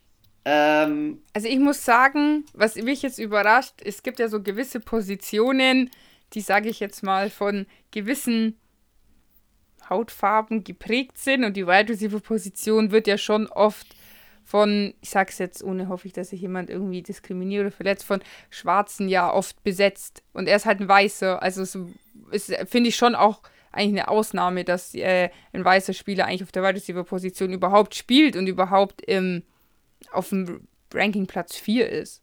Ja, also weiß ist der nicht. Der ist. Okay, auf dem Bild schaut der weiß Muss ich mir nochmal anschauen. In, in, Schau mal bei äh, Google. In, in, anderen Bild. Er kommt auf jeden Fall vom College Purdue. Ähm, und ähm, ja, ist jetzt nicht der größte, aber relativ schwer. Ähm, ist halt eher ein, ein bulligerer Spieler ähm, für seine Größe und er ist halt athletisch. Ähm, du merkst, er wird sich durchsetzen und das hat er auch beim College gemacht. Ich habe mir was von ihm angeschaut. Ähm, er wird sich durchsetzen beim Run after Catch. Also der fängt den Ball und läuft noch ein bisschen und das ist, glaube ich, auch was, was viele Teams äh, suchen ein bisschen ein Problem ist, ist seine Verletzungshistorie. Er hatte halt während der College-Zeit schon die ein oder andere äh, Verletzung. Ähm, ja, und er hat auch diese Saison nur drei Spiele gespielt. Dementsprechend ja. ähm, hat man jetzt von ja, ihm nicht okay, so viel gesehen. Ich bin mal gespannt, was er, ähm, ja, Pro Day hin oder her. Weißt du, wir könnten jetzt hier ganz, ganz viel Pro Day-Geschichten mit einfließen lassen. Ich finde. Ich finde, es ist halt auch nur eine Momentaufnahme. Richtig. Und ein Pro Day ist noch mehr eine Momentaufnahme als ein Combine. Also, klar, ja. du kannst es alles laufen lassen, aber an einem Pro Day spielst du vielleicht mit deinem Lieblingsquarterback und vielleicht du spielst in deiner Halle und jetzt liefer mal ab unter wahren Bedingungen. Wir haben hier Quarterbacks gesehen und wir haben heute schon über ihn gesprochen, Donald. Er ist ein guter Quarterback und ich habe von ihm ganz, ganz viele gute Sachen gehört und gesehen und gelesen. Aber ich sag ganz ehrlich, wenn du ins falsche System kommst, lieferst du auch nicht ab.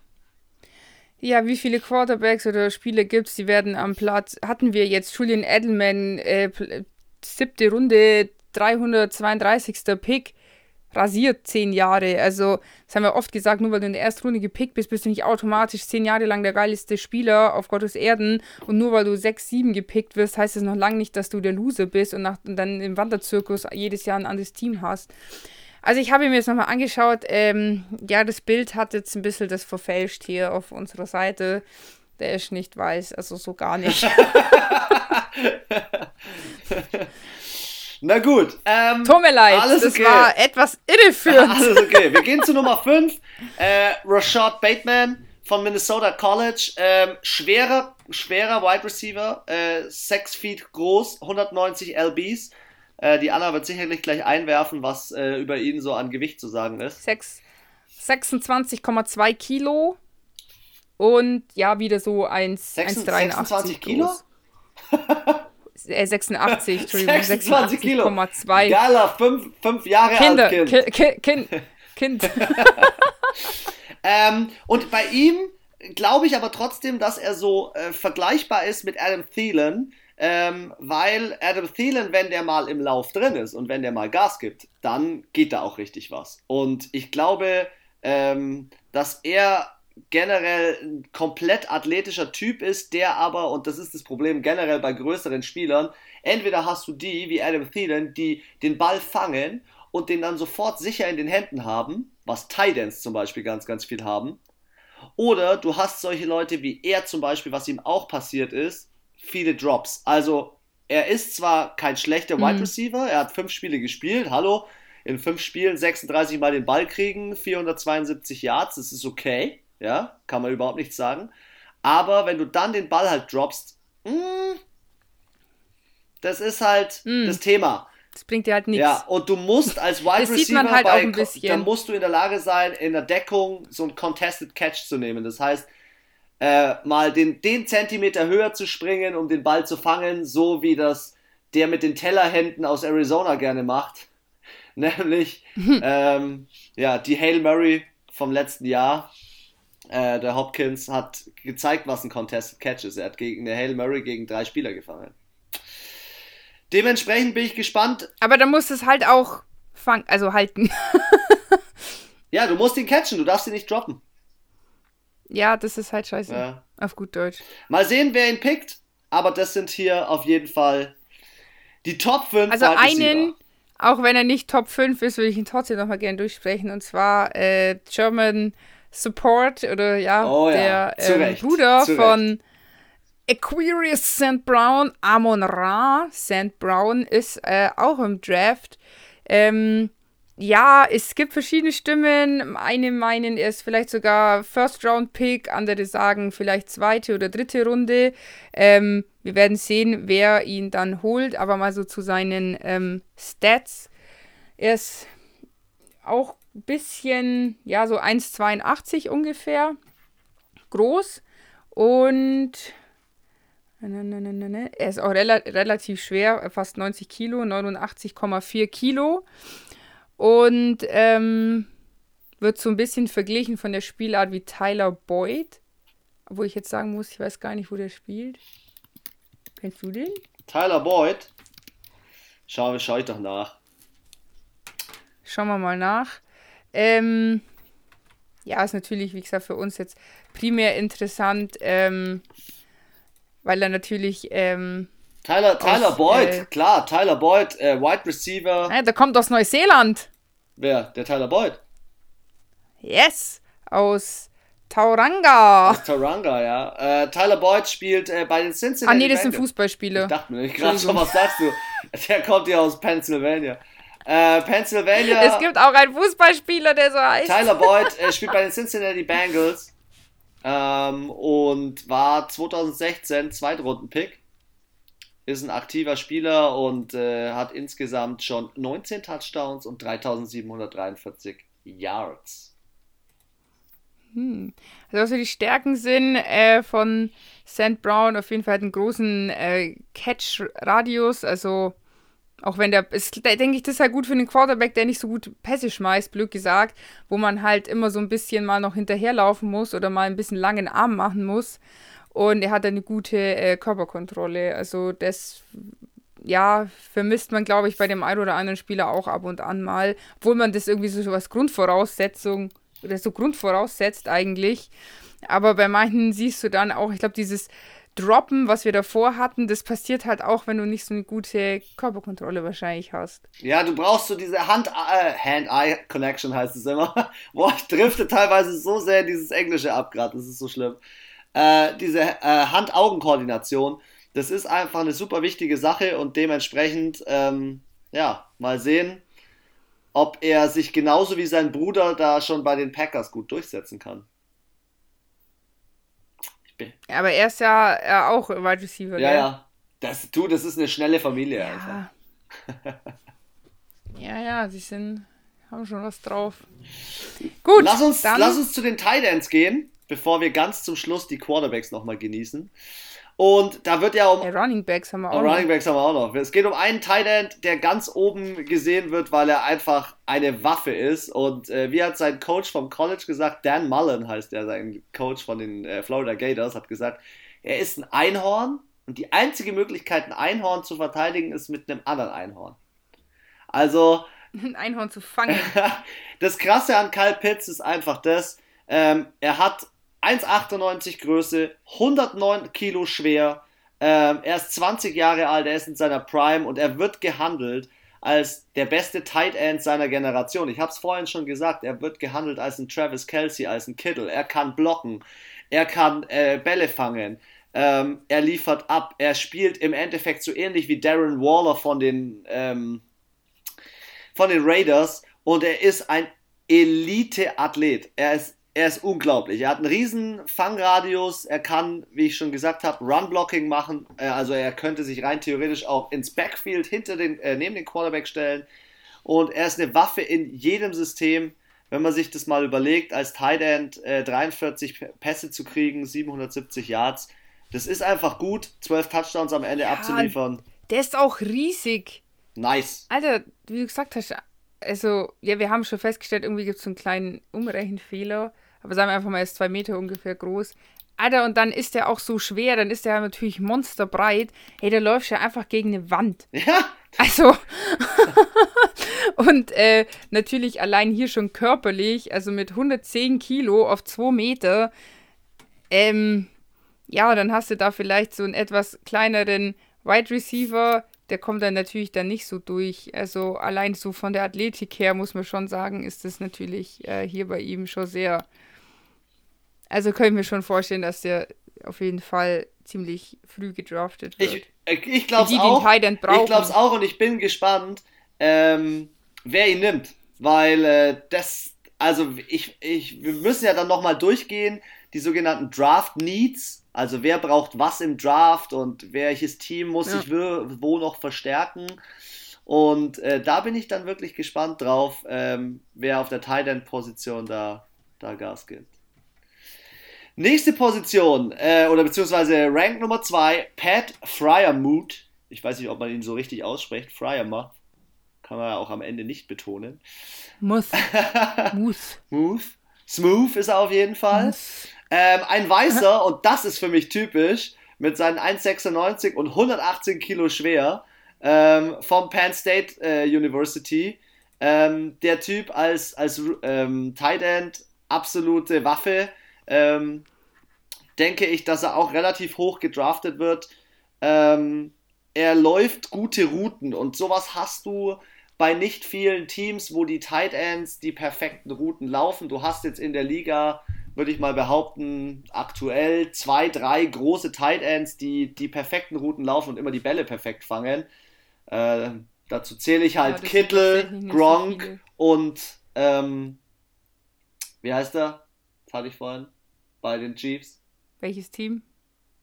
Bei den Chiefs. Ja. Travis, Travis Kelsey. Kelsey. so meinte ich's. Und er ist halt mehr ähm, auch noch, wenn ich eigentlich da auch noch hinzuzählen müsste, ist dieser Hunter Henry und er spielt ebenfalls so wie Hunter Henry. Er ist so ein, so ein Red Zone Target. Also wenn du so in die letzten 20 mhm. Yards kommst, dann geht's ab. Ja? Und zusätzlich, da dreht dann auf. dreht er auf. Und zusätzlich ist es natürlich auch praktisch, wenn du jemand hast, der das Potenzial hat, ähm, so auch noch zu blocken. Also den du zusätzlich in deine O-Line ja. dazustellen kannst. Ja, vor allem in der Red Zone musst du halt auch mal durchballern. Also da ist halt, sage ich mal, so ein 1,80, äh, 80 Kilo Feder Wide Receiver vielleicht nicht unbedingt direkt an der äh, Endlinie, vielleicht jetzt nicht so angebracht. Deswegen haut man da ja auch dann Derrick Henry raus, der wie so ein Bulldozer da durchschiebt. Oder halt eben auch so ein Tight End, der da so ein Format hat, der sich da halt auch mal äh, einfach durchsetzen kann. Auch in dann so einem, in so einem kurzen, es wird der, der Raum wird ja immer enger zur Endzone hin. Und der kann sich halt auch mal einfach gegen so eine Defense, denke ich, wenn da halt mal so 180 Kilo auf dich zurennen, kann der sich natürlich allein schon körperlich viel besser durchsetzen. Das ist, glaube ich, eine ganz wichtige Sache. Und meistens ist es ja so, dass wenn du so einen zusätzlichen Teil in deiner Line hast, dann kriegt der Henry genau diese Lücke, das A-Gap, B-Gap, wo er dann durchgehen kann. Oder er Macht, läuft als, als potenzieller selber. Fullback. Könnte ja auch sein. Ja, oder halt kurze, also kurzer Pass und dann rein in die Endzone. Ja. Er hat leider auch nur vier Spiele gespielt letztes Jahr. Ähm, 23 Catches, 310 Yards. Ich bin mal gespannt, wie die das. Oh, es sind echt viele dabei und ich weiß nicht, wie, ich glaub, ich, ich, wie sehr die das ich es äh, gut. zerficken wird, wenn die 17 Spiele spielen. Ich finde es gut. Weißt du warum? Weil die kommen alle fresh zurück. Super fresh. Ja. Also komplett ja, verletzungsfrei. Schon. Meinst du, meinst du wirklich, sie kommen mit diesem 17-Spiele-System nicht klar, oder was? glaube, mit dem Druck, der auch da teilweise ist. Weißt du, wenn du psychischen Stress hast, dann wirst du halt, äh, das schlägt immer auf deinen Körper und es schlägt dann halt auch einfach auf deine Leistung. Das heißt, somit passieren diese Leichtsinnsfehler, dieses ich lasse den Ball fallen, ich ähm, laufe die falsche Route oder so. Ich denke, solche Dinge könnten den Rookies dieses Jahr dann mehr passieren, weil sie nicht diese volle Spielzeit hatten. Wir haben so oft gelesen, drei Spiele, vier Spiele, fünf Spiele, das ist ja nichts. Klar, äh, körperlich, denke ich, sind die wesentlich fitter als andere, aber mental dann, also das ist so, wie wenn du aus der Schule kommst und auf einmal deine Lehre anfängst mit der 40-Stunden-Woche. Also wenn ich mich da dann zurückerinnere, ich habe, glaube ich, jeden Freitag nach der Arbeit erstmal zwei Stunden geschlafen. Game over einfach. Und das war bestimmt drei, vier Monate so, weil du musst dich halt erst einfach daran gewöhnen und ja, wenn die jetzt so wenig gespielt haben, könnte, glaube ich, hm, kritisch werden. Ich bin. Nicht, muss nicht sein, ist jetzt einfach nur mal von mir eine Vermutung. Da bin ich auf jeden Fall gespannt. Vielleicht. Du kennst noch Mike Gesicki? Von, du, von den, von, von, oh yes, Anna, good job, von den Dolphins.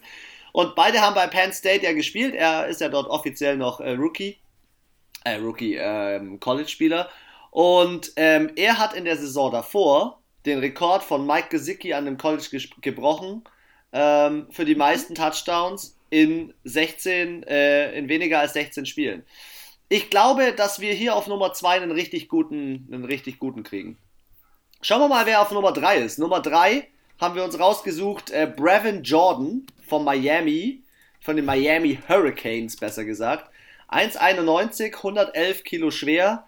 Ähm, ist deswegen die Nummer 3 geworden, weil er so ein bisschen, ja, in den Matchups, er, er geht in Matchups rein, wo er nicht zu 100% sagen kann, dass er es gewinnt, ähm, aber er versucht sich diesen Platz sozusagen zu schaffen. Also er, Natürlich ist da eine Gefahr auf Offensive Pass Interference in so einem Fall immer, aber er ist jemand, der physisch arbeitet. Er hat einen Play Speed, ja, er gibt Gas. Er, er kann zwar nicht so gut blocken, aber er nimmt die Contested Catches. Und das ist bei jemandem wie ihm, glaube ich, eine ganz, ganz wichtige Sache, ähm, weil er, er soll als Waffe in der Offense eingesetzt werden und weniger als, du weißt, was ich meine, mit Defense in der Offense. Er ist weniger dieser mhm. äh, Blocker. Er ist mehr dieser ja, wirkliche Tight also End. So brachial durch. Richtig. So ein bisschen Gronky. Ja, brachial. Wobei, Gronk, muss man ja ehrlich sagen, Gronk ist einer der besten Blocker in der Liga.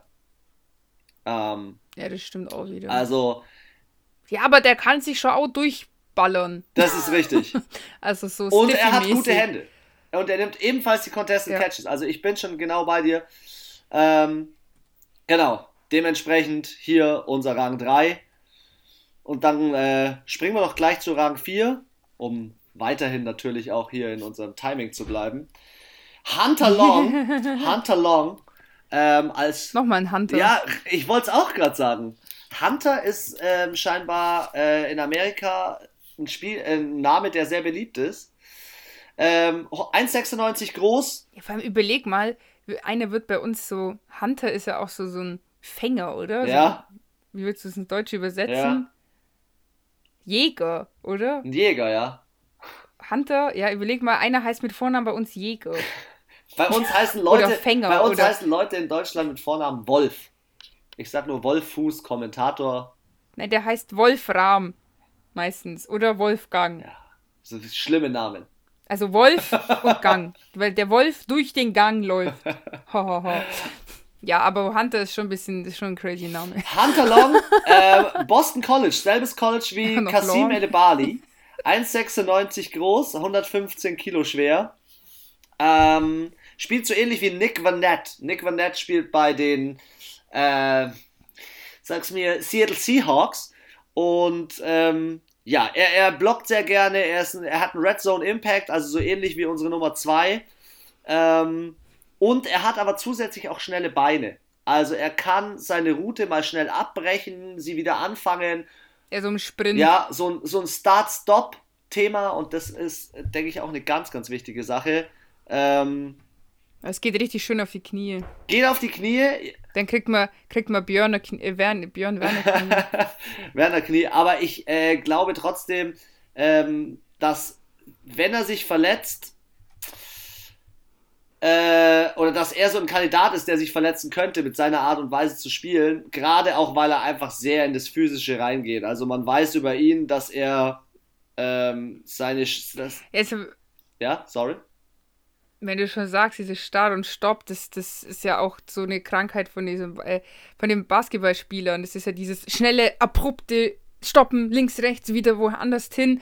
Und das, das geht, das geht, das geht richtig auf. Und er nimmt halt die Tackles glaub, also, auch an, weißt du? Also die, die Ja, dann, dann ist der, fünf Jahre ist der wahrscheinlich durch in der NFL. Ja, genau. Äh, Rang Nummer 5, ähm, Tommy Tramble. Jetzt habe ich hier äh, meinen kompletten Laptop ange, angespuckt. Bist so drin? Ich bin so drin. Ja, beim Aus, bei der Aussprache seines Namens. Tommy Tremble von Notre Dame. Äh, Notre Dame College, eins der Colleges, die man eigentlich auch recht gut kennt. Ähm, haben wir noch einen Tight End. Ähm, als Waffe einsetzbar, weil er, glaube ich, noch viel Entwicklungspotenzial hat.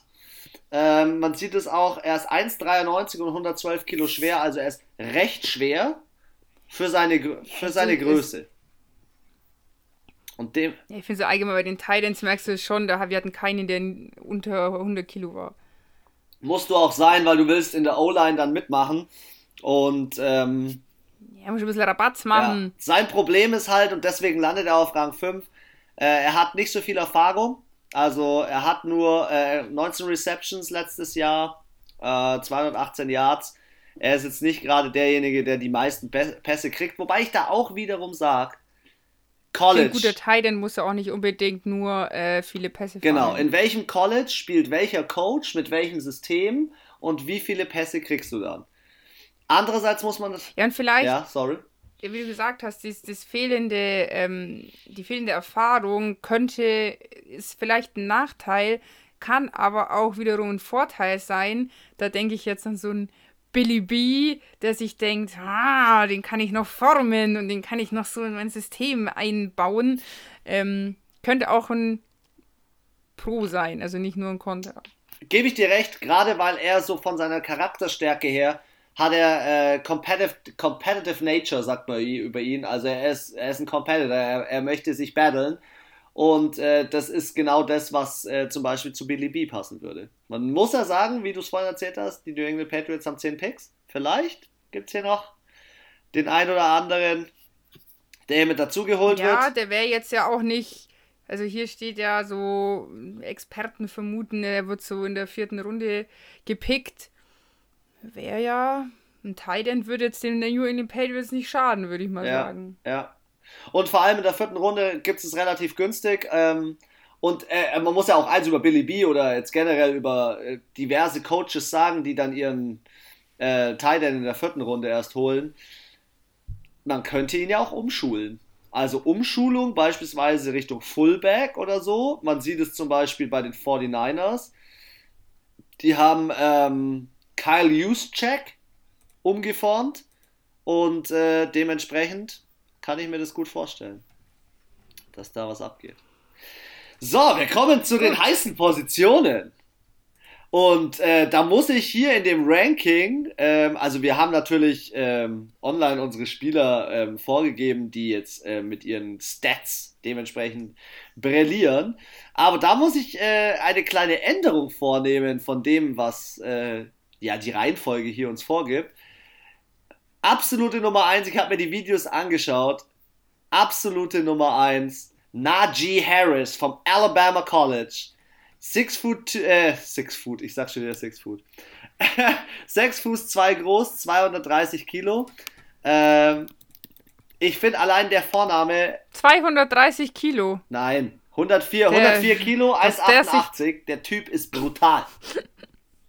233 Kilo. 230 LBs. Maschine. ich glaube ja, dass er in Runde 1 vielleicht schon geholt wird, ähm, weil der Typ ist Wahnsinn. Ähm, ich erinnere mich noch an die Zeiten, wo Livion Bell bei den Steelers aufgegangen ist, wo die, wo die Triple, Triple mhm. B Connection äh, war. Und ähm, der Typ ist unglaublich. Ich habe sein, sein Pro Day gesehen. Der Typ kann aus dem Backfield laufen und der kann fangen. Und das ist das, was wie die Running Backs in der heutigen Zeit sein müssen. Athletisch, äh, eine gute Hand-Augen-Koordination zusätzlich, weil was ist, wenn du Run-Pass-Option machen musst? Da bricht ein äh, Chase Young durch oder ein JJ Watt ja, dann musst du auch mal nach außen passen. Schnell dann muss schnell sein, muss schnell reagieren. Und das ist ein Arbeitstier. Der Typ ist unglaublich, wie der läuft mit seinen 1466 Rushing Yards plus zusätzlich noch 425 Receiving Yards. Und jetzt hör dir diese Zahl an als Running Back. 30 Touchdowns. 5,8 Yards per Carry. So Evan Kamara-Style. So von den Stats. Ey, es ist krank. Also, ähm, ich finde, der Typ ist meine absolute Nummer 1. Ähm, und ja, allem, ich glaube auch. Der bricht auch Tackle, glaube äh, ich, mit seiner Art. Ich glaube, werden halt auch mehr Running Backs als Wide Receiver gebraucht. Ja, das glaube ich auch. So im Allgemeinen. Glaube ich auch. Ich finde, Wide Receiver sind schon viele gute aktuell in der Liga. Aber Running Backs, finde ich, sind ein bisschen weniger gute, weil die natürlich auch, sage ich mal, schneller die sind halt einfach viel verletzungsanfälliger aufgrund ihrer Position. Wenn du halt immer durch die Mitte durch musst, immer, immer gegen die Wand, immer gegen die 180 Kilo Wand ist halt äh, kritisch. Ja, und es macht halt, es macht halt wenig Bock, muss man natürlich auch sagen. Ja, aber man muss. Es ist ein bisschen frustrierend, ja. außer du bist halt ein Derrick Henry und raubst die Seelen. Warum ich ihn auch jetzt an diese. Soul Hunter. Soul, Soul Snatcher heißt es. ähm, warum ich ihn auch auf diese Position wähle, ist, ähm, weil er ist schon 23 Jahre alt. Er ist schon, er hat schon ein bisschen Erfahrung. Und ähm, er ist schon sehr nah an so dem Spielstil von Derrick Henry und Josh Jacobs dran. Also ähm, er spielt physisch, ähm, er weiß, wo die Bälle hingehen. Ähm, er hat zum Beispiel beim Pro Day, das fand ich auch krass von ihm, hat er einfach ähm, für seinen Quarterback, Mac Jones, ähm, als Receiver mitgespielt, weil er einfach gesagt hat, ey, ganz ehrlich, ähm, der braucht einen guten äh, Ballcatcher für seine weiten Pässe. Das spielt er das einfach. Und das sind halt so Sachen, wo ich weiß, wenn ein physischer Läufer zusätzlich noch gute Hände hat, Alter, schnellen Change of Direction, also schnelle äh, rechts und links ähm, ja, Seitenwechsel sozusagen, könnte man sagen. Nice. Also meine absolute Nummer 1. Nach meiner absoluten Nummer 2 äh, Travis Etienne. Ähm, und das finde ich immer wieder beeindruckend, wie dieses Clemson College, ähm, also was die produzieren. Hey, der Ding ist doch auch da, der Quarterback. Ja, der, der Trevor Lawrence. Was die, was genau. die produzieren, das ist Wahnsinn. Also ich finde es, find es unglaublich. Ähm, und ähm, ja, ich finde auch die L LSU ist schon auch äh, immer vorn dabei, oder? Ja, genau. Alabama, ja. äh, nicht Alabama, ähm, Florida State. Ja. Und Notre Dame, oder? Also finde ich so jetzt so einfach mal so, hau ich jetzt einfach mal so raus aus meinem Kopf, aus meinem Gefühl. Die sind, die, die, die sind immer gute sind, Talentschmieden sind, sage ich jetzt. Genau, mal. da gehen die Spieler auch sehr gerne hin. Äh, und Travis Etienne, ähm, ja, 98 Kilo schwer. Ich habe hier keine Größe. Anna, äh, rechne mir doch mal ganz kurz um. 5 foot 10. Der, äh, ah ja, 1,80, 1,81 so ja. in dem Bereich. Da, und, dann, und dann ein Kampfgewicht von 98 Kilo, also ist richtig gut. 914 Rushing, 588 Receiving. Und er ist für mich mehr wie Alvin Kamara. Alvin Kamara schießt nicht krass über die 1000 Yards beim Rushing, aber Alvin Kamara macht nahezu so viele Rushing Yards wie Receiving Yards und diese 16 Touchdowns würden auch gut zu ihm passen. Ähm, das zweite, was auch zu Alvin. Ich glaube, der Alvin Kamara ist noch, noch leicht. Der ist, glaube ich, fast sogar noch leicht. Vom Gewicht her, gell?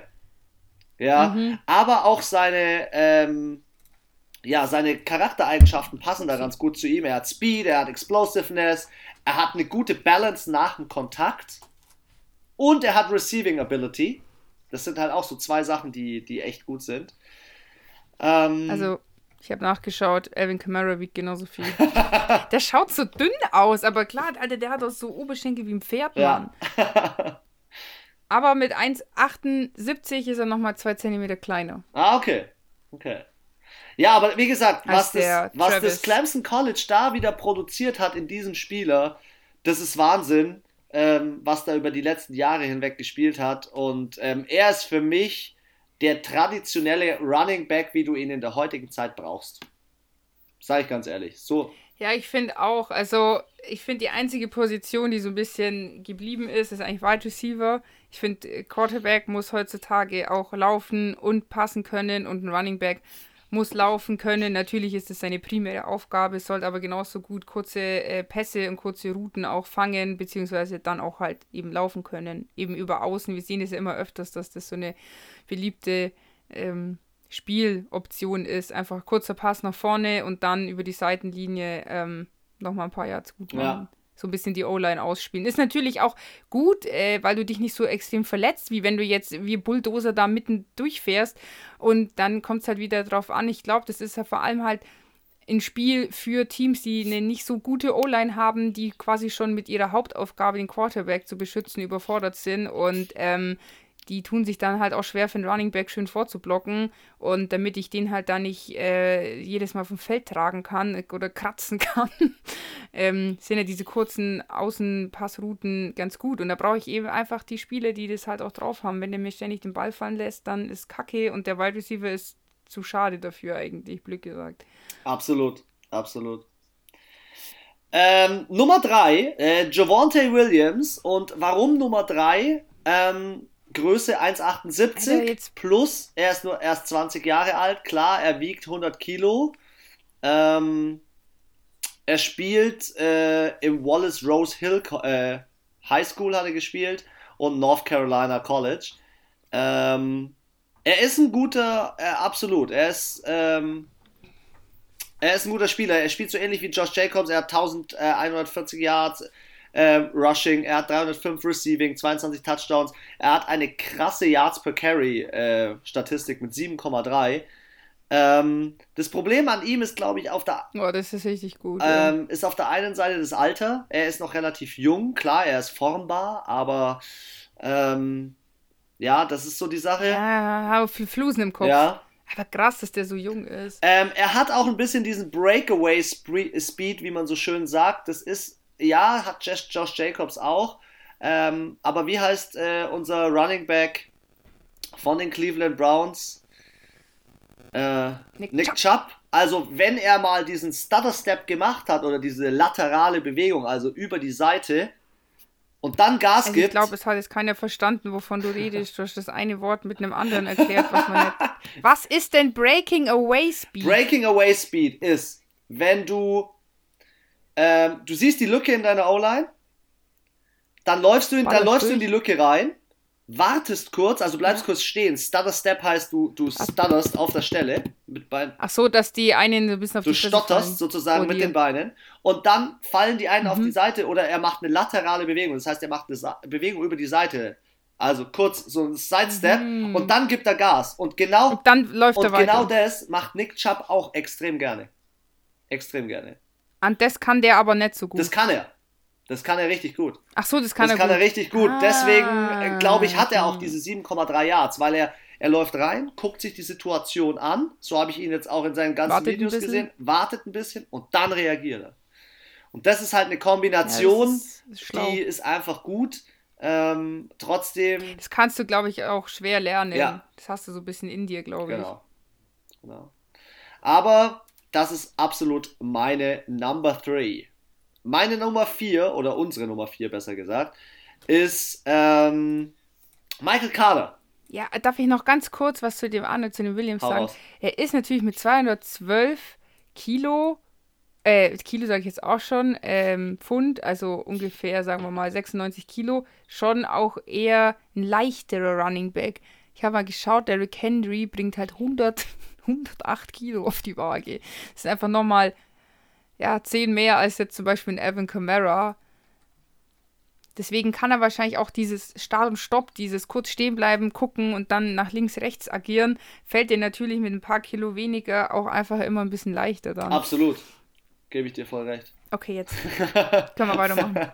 Kein Problem. Mit Kenneth Gainwell. Äh, nein, mit Michael Carter. Bei mir springt auch Michael Carter äh, als Running Back. Du hast alles jetzt umgeschmissen ich, hier von der Review. ich habe ganz verwirrt Ich habe alles umgeschmissen, weil ich da äh, wirklich, ich habe mir die Running Backs genau angeschaut und gerade ihn auch. Er wiegt zum Beispiel nur 90 Kilo und ist 1,73 groß. Und ähm, okay, der ist echt ja. klein. Dementsprechend ähm, ja, muss man auch wirklich über ihn wissen. Ähm, deswegen landet er so auf, dieser, auf diesem Platz, weil er, glaube ich, eher so der Pass-Catching Running Back ist. Also er ist nicht der klassische, also klar, er hat von seinen Stats ja 1245 Rushing Yards, wobei ich solche Zahlen auch immer vom System abhängig mache. Wenn du im System ja, da reinpasst und du hast krasse Receiver, dann hast du auch mehr Platz zum Laufen. Wenn du eine gute O-Line ja, hast, hast du Platz zum Laufen jeder Running Back, der bei den Ravens spielt, hat automatisch schon 300, 400 Yards mehr. genau, so könnte man es sagen. Genau, so könnte man es sagen. Er ist aber ein exzellenter Passcatcher. Er, er kann die Bälle gut fangen. Er hat eine gute Körperkontrolle und das musst du halt auf solchen Positionen dann auch haben.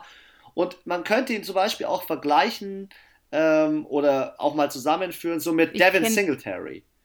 Devin Singletary ja, von, den, von den Bills kennst du. Ray Rice kenne ich nämlich ja, nicht. Äh, der mir, den, wüs den wüsste ich, weil der Name ist echt. Also, wer heißt denn Rice mit Nachnamen? Das ist ja auch wieder übel freaky, Mann. Der beste Receiver, den es jemals in der NFL gab. Jerry Rice. Der heißt so. Das war vor meiner. Vor, vor deiner aktiven Footballzeit. Nee, ich glaube halt, äh, dadurch, dass er so echt relativ klein ist und auch wirklich mit 90 Kilo, das ist ja, das ist ja nix. Also, das ist ja für einen Running Back wirklich äh, Fliege.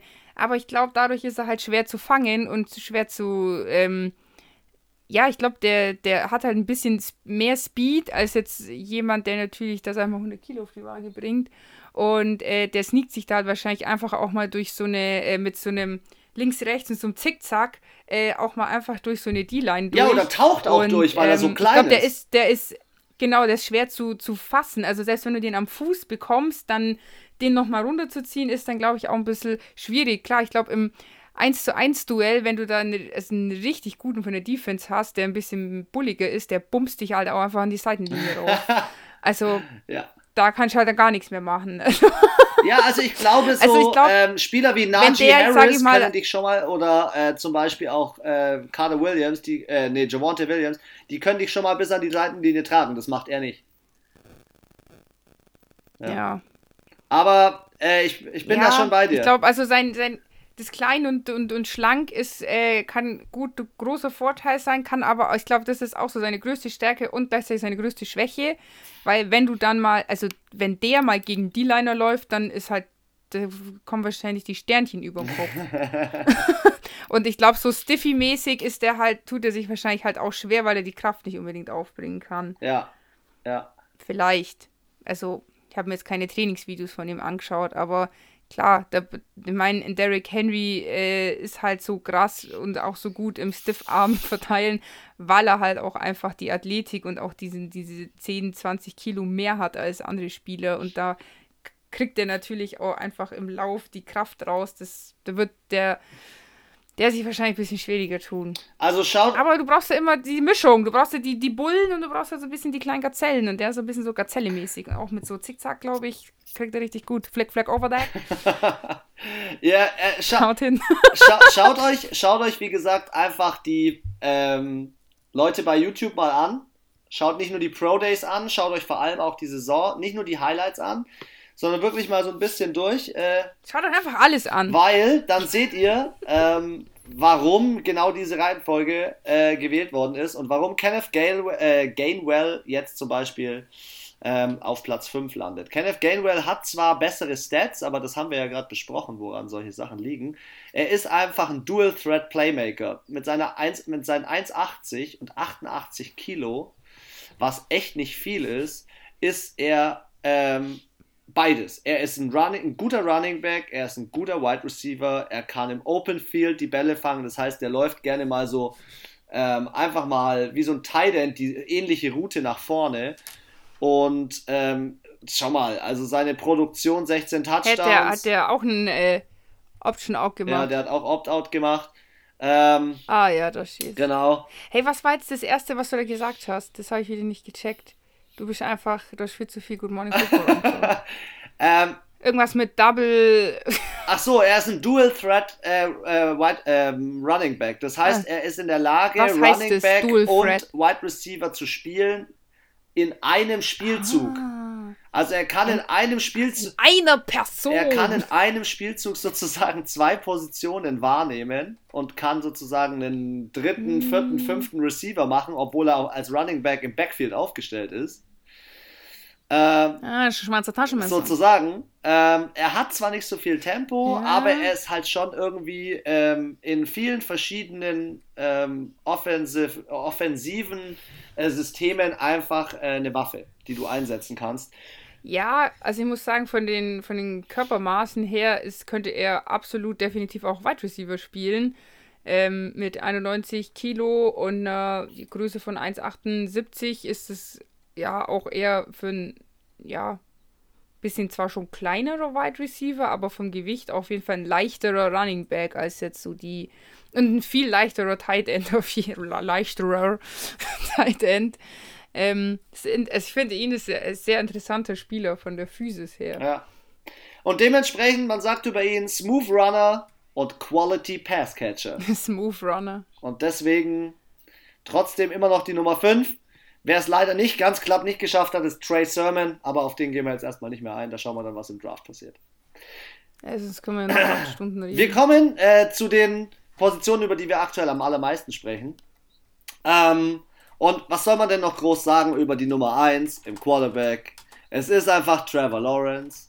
Äh, und äh, ja, was soll man sagen über ihn? Er ist ein, er ist ein Armtalent. Alter, der ist ein verfickter Wikinger, Der Alter. Typ ist unglaublich. Er hat beim Pro Day nicht gespielt, weil er eine Schulterverletzung hatte. Aber schau dir einfach seine uh. Percentage an. 69,2 Completion Percentage.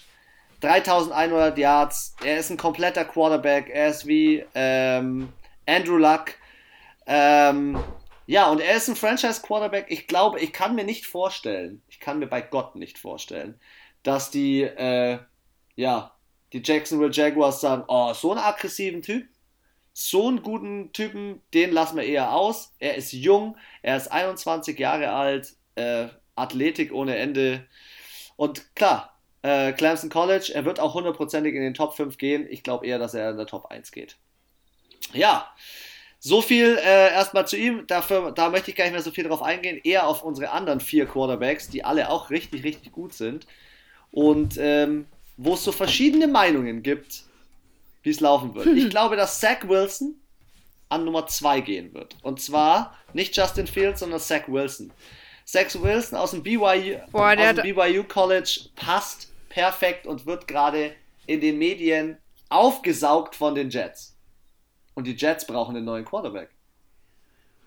Und die brauchen einen, mhm. der äh, ein High-Level-Starter ist. Also der ja so äh, ein Stafford-Typ ist. Das klingt jetzt komisch, weil Stafford nie in die Playoffs gekommen ist, ja, aber Stafford ist jemand, der trotzdem über die letzten Jahre jedes Mal eine 1000-Jahr-Saison abgeliefert hat, der ein Captain war und schau dir mal seine Stats an. 73 73,5% Completion Percentage, also er bringt 73,5% seiner Pässe an. 3600 Yards. Ja, der eigentlich fast die, also von den Top 5 die beste Completion. Schau dir das besser an. auch als Trevor Lawrence. Drei Interceptions nur. Und kann laufen. Ey.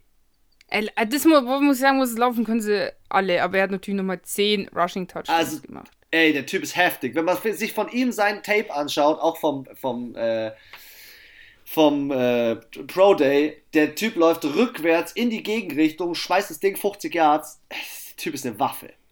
Hey, war das auch, äh, ich glaube, das war auch der, der einmal so halber auf die Fresse gefallen ist und dann noch äh, den Pass angebracht ja. hat. Ja. So gestolpert ist. Ich glaube, er wird an der Top 2 Aber ich sagen gehen. muss, also es gibt noch einen, wo ich sage, die finde ich fast ein bisschen besser, äh, was das Laufen angeht. Der kommt ein bisschen weiter hinten. Aber ich würde sagen, wir sprechen jetzt erstmal über Justin Fields, oder? Auf, äh, auf Nummer 3, auf Nummer 3 sprechen wir über den, den du gerade ansprechen wolltest, weil Justin Fields kommt so, auf über Nummer Trey 4. Lance. Ja, Trey Lance. Also der hat mich so erinnert aus einer Mischung aus Cam Newton und auch ein bisschen Lamar Jackson. Sehr laufstark, also unfassbar laufstark und auch weite, also lange Strecken und so ein bisschen vom Blick her, also er läuft nicht so viel wie äh, Lamar, aber so in dem dieses zu wissen, wann ich laufe, hat es mich persönlich ein bisschen an Patrick Mahomes erinnert.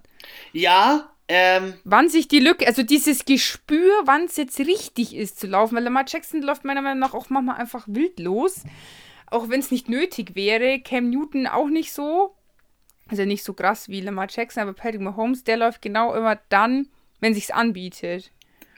Absolut. Und zusätzlich hat er noch 28 Touchdowns geworfen. Er hat zwar nicht die überkrassen Yards, aber er hat null Interceptions. Und da gebe ich dir vollkommen recht. Alter. Ähm, der hat diese, diese Pocket-Präsenz. Also er ist in der Pocket drin und er scannt. Der scannt perfekt. Er scannt. Soll ich jetzt passen? Mhm, Soll ich jetzt richtig. laufen? Aber er wirft nicht, wenn er es Mhm. nicht machen muss.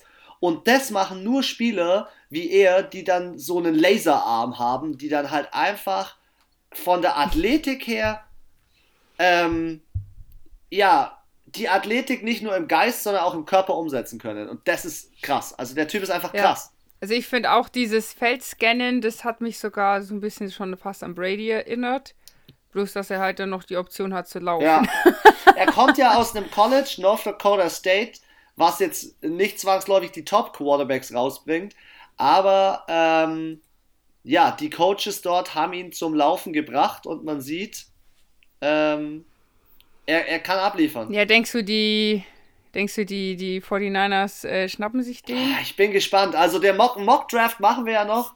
Ähm, äh, Aber jetzt nur mal so. ich glaube, dass er, ich glaube, dass er in der Top 15 geht. Ich so einen Spieler wünsche ich mir für die Steelers. Genau so von der, von der, von der Art und Weise. Überlegte Spielzüge, sich nochmal ein bisschen einlernen lassen von, von Big Ben und äh, dann wird das echt gut reinpassen. Springen wir zum nächsten Spieler und zwar jetzt kommt äh, Justin Fields. Warum kommt er so spät? Auf der einen Seite, weil er, finde ich persönlich, Naja, spät. ja, spät deswegen. Das ist übrigens der Quarterback, falls es dich schon so ein bisschen interessiert, den ich den 49ers so ein bisschen zusag. Ähm, Ja. Er kommt deswegen erst auf Platz 4, also er ist meine persönliche Platz, äh, mein persönlicher Platz 4. Erstens, weil äh, Ohio State in den letzten Jahren nicht die Quarterbacks rausgebracht hat, die immer brutal waren. Ähm, er wird verglichen hier sehr gerne mal mit RG3, das ist der Ersatzquarterback von Lamar Jackson. Ähm, ja, er ist schon ein guter, aber er überschätzt sich auch ein bisschen, muss man ehrlich sagen. Ja, er hat auf jeden Fall, finde ich, die dicksten Eier von denen. Ja, er, er, la er labert halt auch auf. Er, Ist. la Er ist halt Laberlauf. ja. Ja. Aber er ist halt natürlich auch Dual Threat, also das heißt, er ist halt wieder zwei verschiedene Wege einsetzbar. Ähm, man muss natürlich schon über ihn sagen, er hat, äh, er checkt schon oder er reagiert gut auf so Blitze und Pressure. Das ist äh, ein Talent. Also das ich, haben nicht viele ich Quarterbacks. finde auch so, die Videos, was ich gesehen habe, er ähm, ist halt jetzt nicht nur gut in der Pocket, auch wenn er rauskommt, bringt er halt die Bälle trotzdem an. Ähm, wie du sagst, wenn halt mal einer durchkommt von der Defense, äh, dann kriegt er, kriegt er keine Panik. Es gibt ja manche Quarterbacks, die laufen dann immer noch weiter nach hinten und noch weiter nach hinten, weil sie irgendwie diesen Moment brauchen, wo sie kurz Ruhe haben, um den Ball anzubringen. Der wirft halt auch im ja, Lauf. er tendiert, er, man muss aber trotzdem über ihn sagen, und er kann, finde ich, auch weit werfen. er kann richtig weit werfen. Was aber implementiert, dass er den Ball relativ lange hält. Und da, das muss man ihm halt je nach System auch ein bisschen dann abgewöhnen. Ähm, die Pocket kollabiert nach circa 1,7 Sekunden, glaube ich, im Schnitt. Bis dahin musst du alles gescannt haben. Also mal sehen. Er hat jetzt ähm, 4,44 auf 40 Yards gebraucht. Das ist echt okay. Ich habe seinen Pro Day angeschaut, da ist er ein bisschen. Ja, aber Passing Yards ist ja auch schon äh, nicht von schlechten Eltern. Ja. Er ist okay. Also, wie gesagt, die Top 5 sind die Top 5. Das sind die Besten der Besten. Und jetzt. Ja, also. Ähm, muss man auch ehrlich sagen, einer, der underrated ist, weil als ich ihm zugeschaut habe, habe ich mir gedacht, ey, du bist eigentlich echt nicht schlecht, ist die Nummer 6 in unserer Statistik nicht Kyle Trask, sondern Mac Jones. Und zwar, ich erinnere mich noch an die Zeiten, du hast da leider ein schlechteres Bild über ihn, aber Mac Jones spielt wie Andy Dalton und jetzt gibt dir seine Statistik. 77,4 Completion Rate, 4500 Yards, 41 ja, Touchdowns. Ja Aaron Rodgers like. Der Typ, der Typ fährt auf. Der hat eine Armkraft, der schmeißt dir das, also, der schmeißt dir das Ding den kompletten Coast runter. Ey, das ist Keystats sind frech. Also, das ist der Typ ist frech. Ja? Ähm, und dann bei 41 Touchdowns nur vier Unglaublich, gell? Ähm, also er trifft, er trifft einfach gute Entscheidungen. Und ähm, ich, so ein Spieler ist äh, so mein wünschenswerter Spieler, unter anderem auch so von seiner Entscheidungsfindung her. Ähm, ja, für Teams, die jetzt äh, ihren Quarterback abgegeben haben. Und da muss man natürlich sagen, es gibt viele Teams, die einen Quarterback brauchen. Ja. Ja, also ich glaube, die Quarterbacks, die werden dieses Jahr alle unter die Haube kommen. Ja, genau, also ich glaube, dass der ähm, noch bei dem einen oder anderen Team unterkommen kann und dementsprechend, wir haben viele Teams, bei, zum Beispiel die New, die New Orleans Saints bräuchten auch einen Rookie-Quarterback, um da wieder zu, zu brillieren. Mal sehen. Ja, ich denke, es werden die halt, also die, die, ich denke, es gibt mehrere, die auf jeden Fall einen Quarterback nochmal als Ersatz-Quarterback brauchen oder als Backup. Auch so die Falcons oder so, aber ich denke, ähm, die werden dann, sind dann eher so Kandidaten, die so dritte, vierte Runde gepickt werden. Ja. Let's see. Also, das sind äh, unsere Top 5. Wir gehen weiterhin dann noch zusätzlich ein auf die Top 5 in der Defense. Und ähm, ja, nachdem wir hier eine Stunde 51 Laberlauch-Modus voll aufgefahren haben.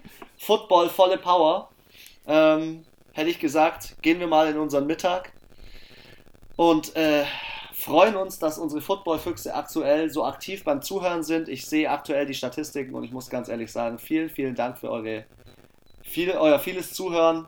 Eure äh, aktuellen News bekommt ihr natürlich immer in Instagram und ihr bekommt noch einen zweiten Podcast nächste Woche wieder. Die letzten Worte wie immer. Anna, let's do it. Yes. Ich hoffe, ähm, wir haben euch wieder reichlich informiert und amüsiert und unterhalten. Ähm, ich mache es jetzt mal ganz kurz und schmerzlos. Ähm, ich wünsche euch auf jeden Fall noch einen äh, schönen April, genießt das Wetter, wenn die Sonne scheint und wenn nicht, mal daheim abgammeln und ohne schlechtes Gewissen äh, bei Regen auf der Couch liegen ist auch immer schön. Zum Podcast anhören zum Beispiel. Und ähm, genau, bis dahin, bis dahin, halt die Ohren steif und ich freue mich, wir freuen uns, wenn ihr nächste Woche wieder einschaltet. Bis bald. Tschüssi.